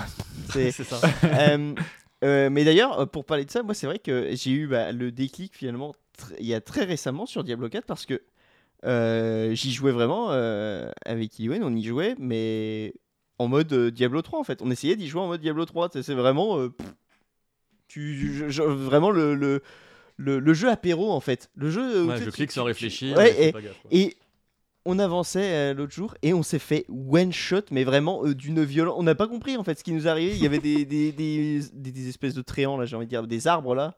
Euh, qui qui commençaient à nous mettre des claques. Je fais oh putain, attends, je prends cher. Et là d'un coup, ça fait. Je crois qu'il y en a un qui nous a fauché les deux en même temps. Ça fait. Et là tu fais ah merde, mais on est mort là. Et, euh, et là je fais ah ouais, falloir, euh, falloir faire gaffe. Et du coup, pendant ce combat, je me suis dit attends, attends, attends. Alors, je vais... Et j'ai commencé à esquiver, tu vois. Je me suis dit, ah oui, c'est vrai, attends. Il y a la Et touche oui, il y a B. des esquives maintenant. Et, euh, et, et euh, alors que je les utilisais sur Diablo 3, mais Diablo 3, bah, comme je disais, c'est, c'est t'y vas, c'est- Et puis t'en Oui, as, pas le- besoin, et ça a été rajouté, ça a été rajouté sur la version console, et du coup ça fait que le jeu Oui. est encore plus simple. C'est vraiment c'est Bah, tu t'en Et sers surtout Et y a ouais, pas de pour maintenir les, les combos au final de. Ouais. Et, et là, elle- pour Diablo 4, du coup, ouais, c'est, t'as- bah, comme tu dis, tu reviens à un truc où, beaucoup plus stratégique entre guillemets. Un peu Euh, plus méthodique, ouais. Ouais, où tu là, tu fais oh là, attends, là il est en train de. Tu vois le, le monstre qui lève sa, sa- son bras là, qui va t'en te coller une énorme. Tu fais attends, bah je vais reculer parce que sinon. euh, c'est pas dit que c'est pas dit que je résiste à ce coup et du coup c'est euh, c'est ultra plaisant je trouve chaque Parfois combat est un- certains types d'ennemis. T'as Oui, toujours les, les chamans qui revive, mais t'as parfois, attends, plutôt euh, prioriser ça ou ça. Mm. Et ça se voit surtout dans les combats de boss. Ouais. euh, euh, qui je trouve sont assez intéressants, notamment bah, Mm. avec il y a une mécanique de vulnérabilité où pour éviter d'abuser du crowd control, donc les effets de contrôle de foule qui sont assez pétés euh, contre les packs de mobs. Contre les boss, tu peux pas les, les stun ou quoi, ça va juste augmenter une jauge de vulnérabilité à chaque fois que tu vas leur mettre un, un stun ou quoi. Et, et, euh, à partir du moment où cette jauge est, est pleine, bah, ils vont être, euh, ils vont avoir l'effet vulnérable, le nom qui, qui vont subir plus de dégâts. Le pourcentage de dégâts subis par les monstres vulnérables varie en fonction de votre build. Je crois que de base c'est plus 20 ou plus 30, un truc comme ça, et ça peut Mm. augmenter en fonction des affixes d'items. Euh, et bah euh, ouais, c'est intéressant en fait. Les combats de boss sont intéressants, alors que dans Diablo 3, putain, les combats de boss c'était vraiment juste des sacs à PV, ah, des sacs à PV où oui, bon, il y a un pattern. Faut Je me souviens, le seul euh, combat de boss dont je me souviens dans Diablo 3, c'est celui de la fin de Reaper of Soul. Hmm. C'est le seul qui était assez long. Qui était long et je me rappelle parce que pareil, je l'avais fait en coop avec euh, Eliwen et j'étais à la fin tout seul, elle était, elle s'était fait tuer. Et du coup, j'étais tout seul au milieu de toutes les AOE là de l'autre, euh, Mm. de l'autre débile et euh, je jouais euh, Demon Hunter. Du coup, j'avais juste mes mes, mes, mes, mes tourelles qui lui envoyaient des nions et moi je courais au milieu des AOE comme ça en essayant juste de taper Mm. quand je pouvais et puis c'était vraiment c'est le même avec les la panique avec les bras qui, qui volent en l'air pendant que tu cours c'était vraiment ça et, euh, et là ouais, j'ai fini l'acte 1 du coup de Diablo 4 et pareil, le combat de boss j'ai vraiment kiffé quoi. J'ai c'était vraiment vraiment cool. Ça, ça pousse ouais, à bien utiliser les cooldowns. Moi, vraiment, sur sur mon build de, de sorcière là, qui, qui, qui spam les, le fouet électrique et qui a- ensuite n'a que des compétences défensives pour pouvoir survivre. Parce que quand je les utilise, du coup, ça me donne de la barrière, parce que sinon, bah, je claque, euh, parce que je suis ultra fragile. Mais du coup, ça me pousse à vraiment bien utiliser mes, mes cooldowns, mes rotations de sorts et tout, à bien faire attention à ça. Et euh, si je- contre un combat de boss, euh, je me démerde mal, bah, je vais le sentir et ça va être un moment, putain, euh, là j'ai pas mon ultime au moment où il est sensible, où il est vulnérable, bah, c'est de la perte de, de Mm. dégâts et ça va être beaucoup plus lent et tout. Donc là, je, je trouve le, euh, ça vraiment plus intéressant et ça évite les, les montées en puissance vraiment délirantes de Diablo 3 où euh, d'un coup tu vas trouver l'item qu'il te fallait qui va augmenter les dégâts de telle compétence de 1000% en synergie avec un autre truc qui augmente de 500%.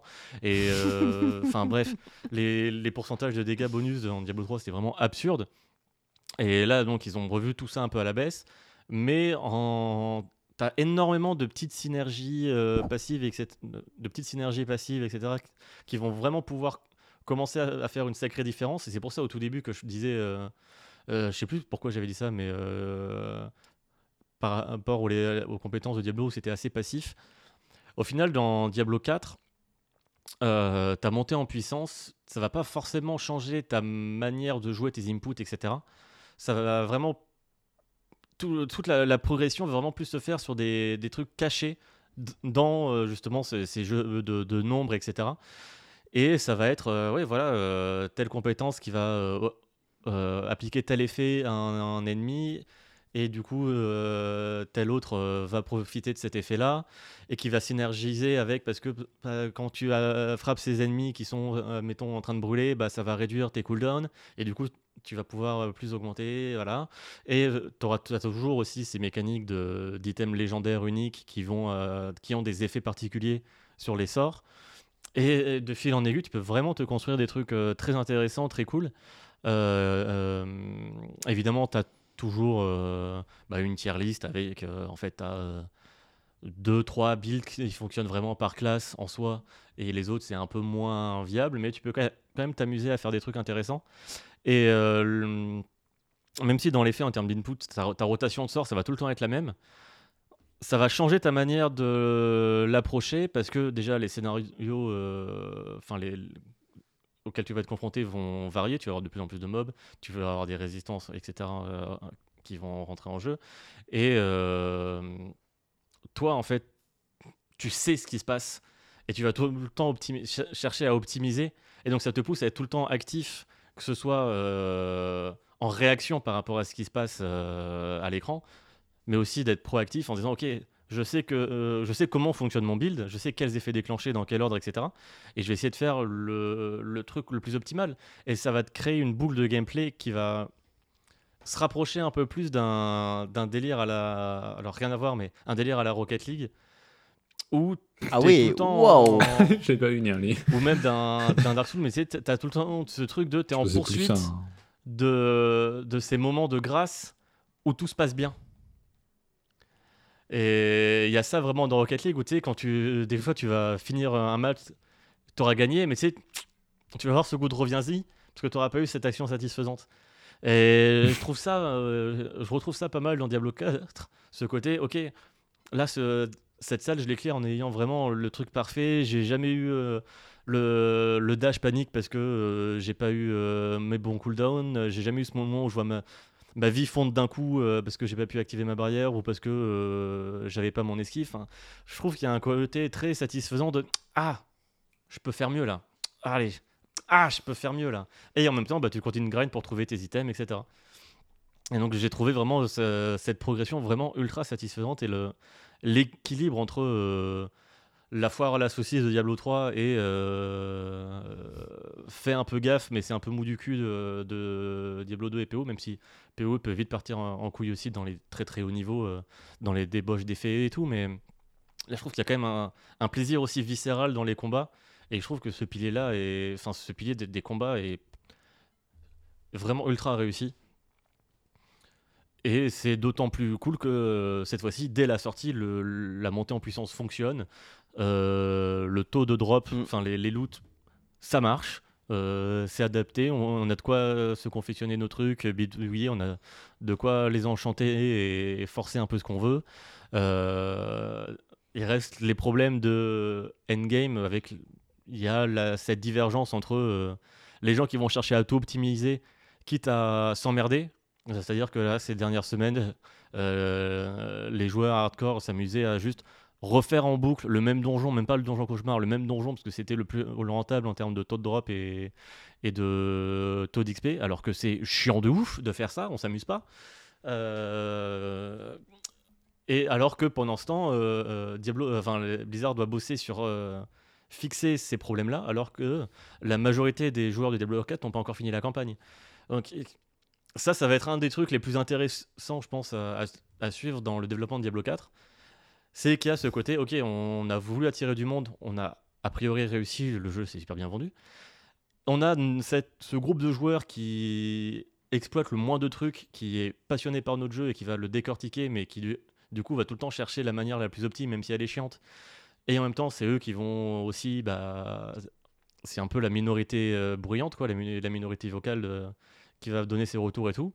Et en même temps, bah, euh, les gens qui jouent dans leur coin, pépouses, euh, qui vont poser le jeu après avoir fait euh, fini la campagne, et peut-être relancer un petit peu en groupe ou quoi.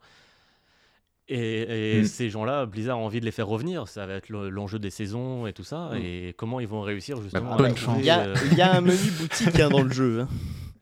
Bah ouais, c'est ça. Et il y a les season pass, euh, voilà, même si c'est que du cosmétique et la boutique c'est que du cosmétique. Et merci.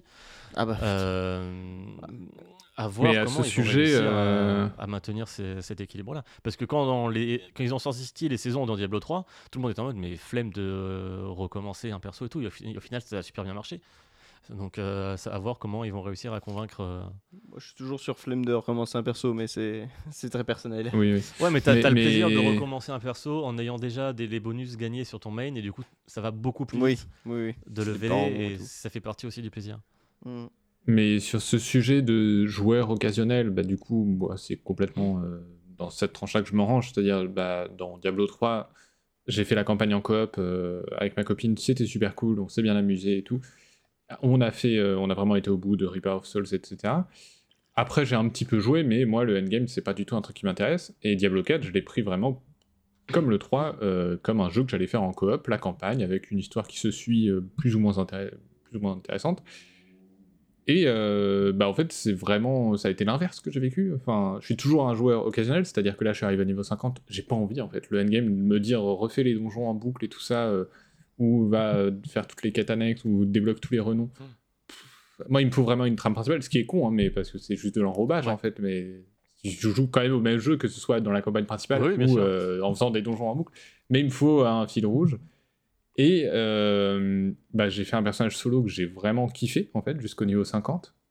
Aussi parce que j'ai joué une sorcière, que j'ai refait mon build plusieurs fois. Et ouais, je- t'as parlé du feeling et tout global du jeu, que je trouve aussi très très réussi. Et à terme plus satisfaisant que Diablo 3, euh, qui est un plaisir plus immédiat, mais à terme, Ouais, qui- fait un peu chier. Le soufflet finit, souvent par retomber euh, dans, Diablo 3. Mais à côté de ça, je trouve que c'est genre un, un jeu coop pour les occasionnels complètement foiré. Vraiment. Ouais, dans la gestion de euh, la on difficulté, l'a ouais, lâché. vous rouliez sur le jeu. euh, on roulait sur le jeu. Moi, j'étais nécromancien, euh, ma copine, elle était druide. Euh, du coup, moi, je pouvais me soigner à, à volonté sans utiliser de, sans de fiole. Euh, je pouvais lui lâcher des, des trucs de soins autour, euh, autour des ennemis. Elle, elle était autour des ennemis. Donc, vraiment, elle se soigne automatiquement. Elle a quasiment pas. En plus, elle a plein de barrages et tout, Mm. elle aussi. Et on y a vraiment joué en mode un peu décérébré comme Diablo 3, c'est-à-dire bah là en fait on s'amuse plus, on juste on tape en boucle, on fait attention à rien. Mm. Et sauf que dans Diablo 3, quand on s'ennuyait, bah, on pouvait augmenter la difficulté. Oui. Et ça c'est un vrai problème de Diablo 4 à mon sens, et je comprends pas que ce soit pas. je comprends pas cette décision qui n'existe pas de juste dire bah non mais augmenter la difficulté. Oui, pour Sachant augmenter la que dans difficulté, Diablo 4, il faut avoir fini la faire- campagne euh, et Il faire un faut avoir donjon. fini la campagne et faire un, un donjon. euh, Et là, on en a un stade où, en gros, je peux, en fait, je peux skipper la campagne, même euh, dans notre partie euh, à deux, pour faire ce donjon, même à plus bas level, pour enfin débloquer la difficulté au-dessus. Mhm. Sauf qu'en fait, on aura skippé la campagne. On aura- enfin, on n'a Oui. pas envie, en fait. on va se retrouver au niveau 50 euh, avec une nouvelle difficulté, mais on n'a plus ce fil rouge. Mhm. Donc, en fait, en coop, on sait. Enfin, ouais, on sait. Je trouve le. on- Ouais, c'est chelou comment ça. nous, notre expérience, elle est ratée. Ouais. Après, j'étais très heureux de trouver une expérience solo qui m'a énormément plu, euh, même pour une expérience occasionnelle. Euh, pareil, euh, Eliwen, moi, accroche moins au jeu que le 3, mais parce que, bah, enfin, elle, le plaisir immédiat du 3, c'était ce qui lui allait bien, quoi.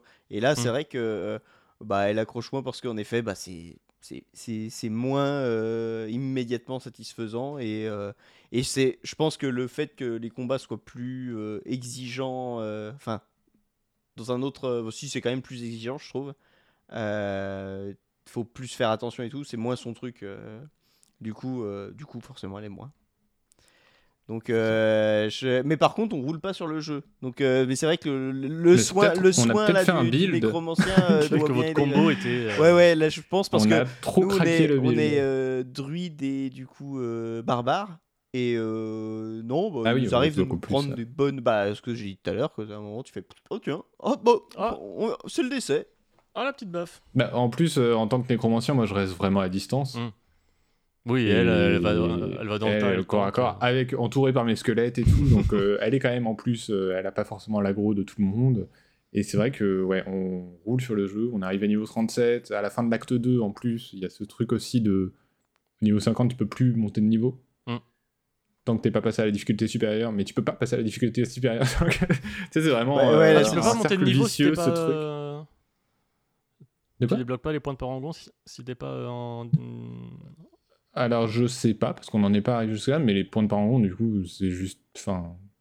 Bah, c'est ça la montée de Oui, niveau mais c'est pas aussi rigolo qu'un. Oui, oui, mais c'est pas aussi prenant qu'un arbre de compétences classique, quoi. C'est genre. Bah, Et c'est pareil, c'est un peu mon expérience de Warframe récemment, rien à voir. Où juste à un moment, genre, j'ai eu un tout petit pic de difficulté, je me suis dit, ok, je vais améliorer mon perso de ouf. Et j'ai amélioré mon perso de ouf, et je tue tous les ennemis, boss compris, en un coup.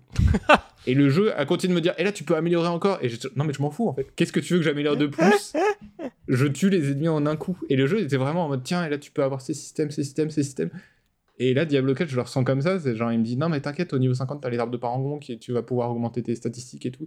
Je- mais je- on s'en fout, on roule sur le jeu.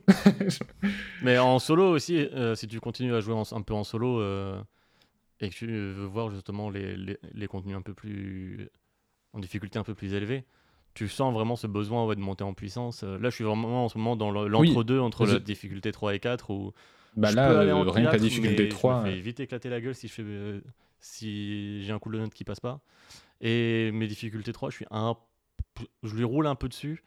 Mais euh, je sens qu'il faut justement que j'aille chercher certains nœuds précis sur, sur mon truc de parangon pour pouvoir euh, augmenter un petit peu Mm. ma puissance. euh, parce que là, je suis au point où j'ai des, des objets vraiment que je peux pas, dont je peux plus me séparer. Donc euh, je, je changerai d'objet que quand j'aurai le même mais en mieux quoi.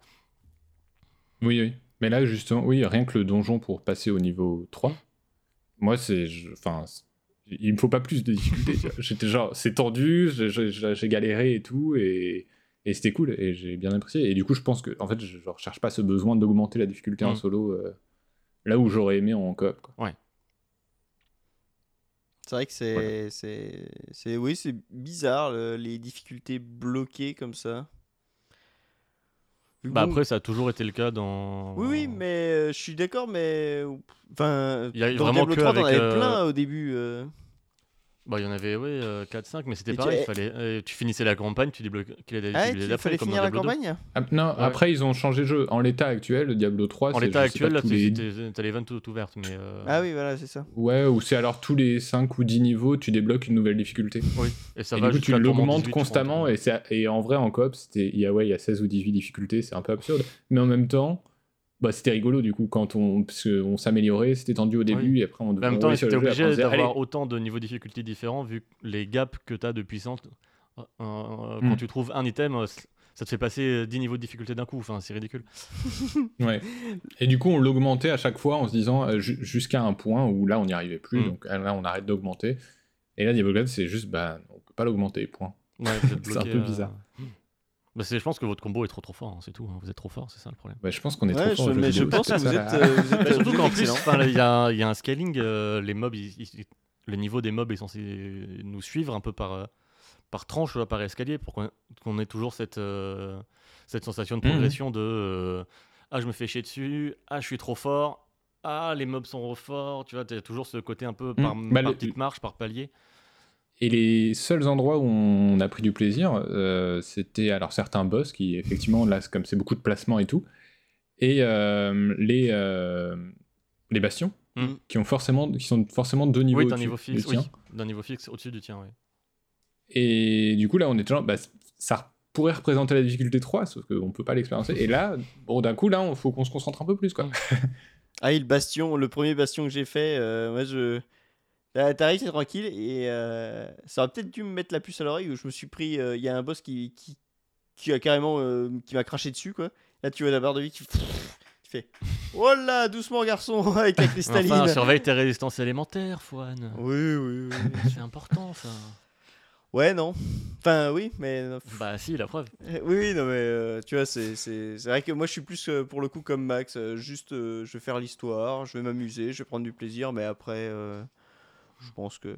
Mais je suis curieux de voir où, enfin, son évolution. Ouais, euh, carrément. comme surtout eu que plaisir en euh, solo. maintenant, euh, dans son système de saison, ils peuvent prendre exemple sur ce qu'a fait Pass of Exile avec, euh, avec leur, leur ligue, où vraiment à chaque ligue, ils te rajoutaient vra- vraiment une toute nouvelle mécanique, euh, plus ou moins complexe, et, et qui parfois, euh, en fonction de, de, du succès ou de l'intérêt de cette mécanique-là, se retrouvait ensuite intégrée au jeu de base. Euh, alors que dans Diablo 3, il y avait très peu de nouvelles mécaniques en soi dans les saisons. Euh, Juste un petit peu sur la toute dernière, il y avait un truc de progression un peu qui changeait. Euh, mais ça restait assez léger, je trouve, par rapport à ce que proposait Pass of Exile, où il y avait vraiment des trucs qui changeaient complètement la donne d'une ligne à l'autre. Donc ça, je suis assez curieux de voir comment ça, ça va évoluer. Parce que bah, ouais, le feeling est très pla- plaisant et j'ai vraiment envie de, de continuer à suivre son évolution, d'autant que c'est la première fois que bah, je peux suivre un, un hack Mm. and slash dès sa sortie et son évolution et tout. Donc c'est aussi un petit plaisir. euh, parce que bah, Diablo 3, la sortie, clairement, j'ai pas joué. Euh, euh, Pass of Exile, j'avais un peu joué euh, à l'Early Access et je me suis dit, je verrai quand ça sortira. Et bon, au final, le suivi était tellement tentaculaire que je me suis pas. euh, Enfin voilà, j'ai- une vie donc euh, je peux pas Ah, oh, tout me donner à Pass of Exile. Mais euh, vu que Diablo a quand même aussi ce côté bah, grand public, il a en- envie de faire revenir du grand public, donc aussi ce côté euh, pas forcément aussi demandant et exigeant qu'un un un PoE. Donc si je peux, ouais, tous les 2-3 mois, euh, avoir un petit goût de reviens-y, avoir un petit truc qui change, Mm. euh, tester un nouveau build, un nouveau perso euh, ou quoi, euh, Et des gros chiffres. avec des, tr- avec des trucs qui, qui évite le côté redondant d'un slash, parce que bah, en soi, euh, la boule de gameplay d'un slash, c'est quand même très redondant. Euh, je, suis, je suis assez preneur, donc j'ai hâte de voir ce qu'ils font euh, déjà pour cette première saison.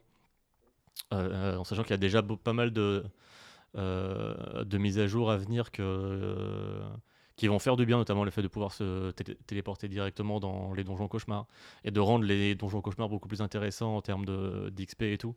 Ça va, ça va leur, euh, leur donner un côté un peu plus proche de ce que sont les, les failles euh, dans Diablo 3. Euh, mais écoute, pourquoi pas C'est une mécanique qui fonctionne. et mixé avec les autres, voilà, il y a aussi ce côté gestion du rythme. Euh, ou si tu veux jouer 10 minutes et juste euh, bourrer comme un idiot ou prendre un peu plus le temps, ça peut se faire.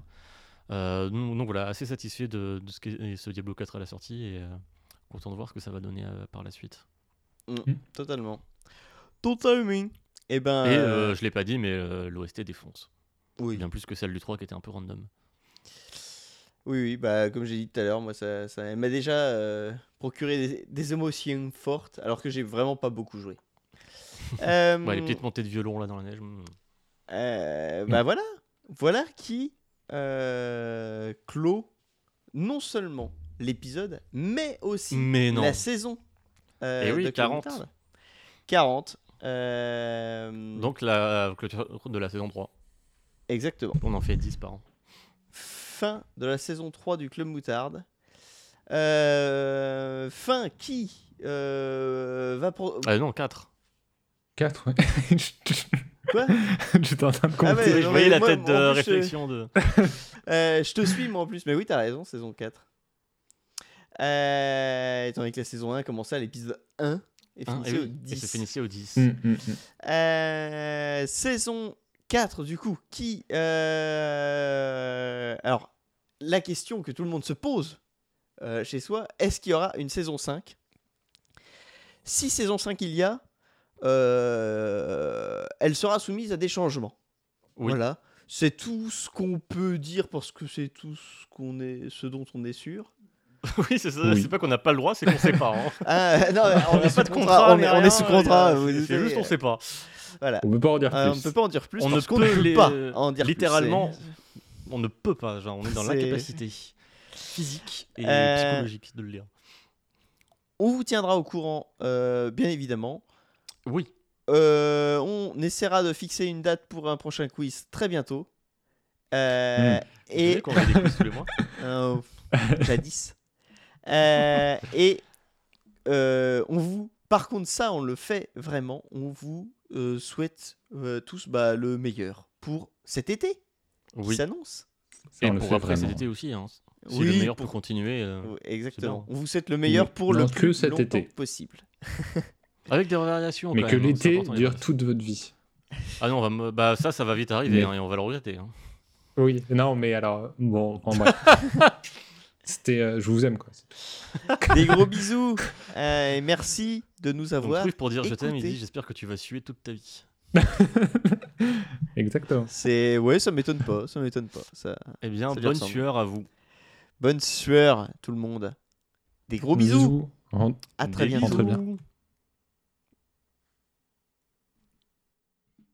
Bisous.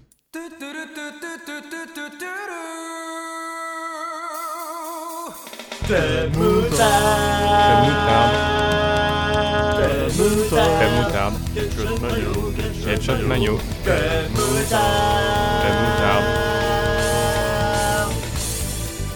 Oh yeah, the club of the moutarde. C'est fini El club del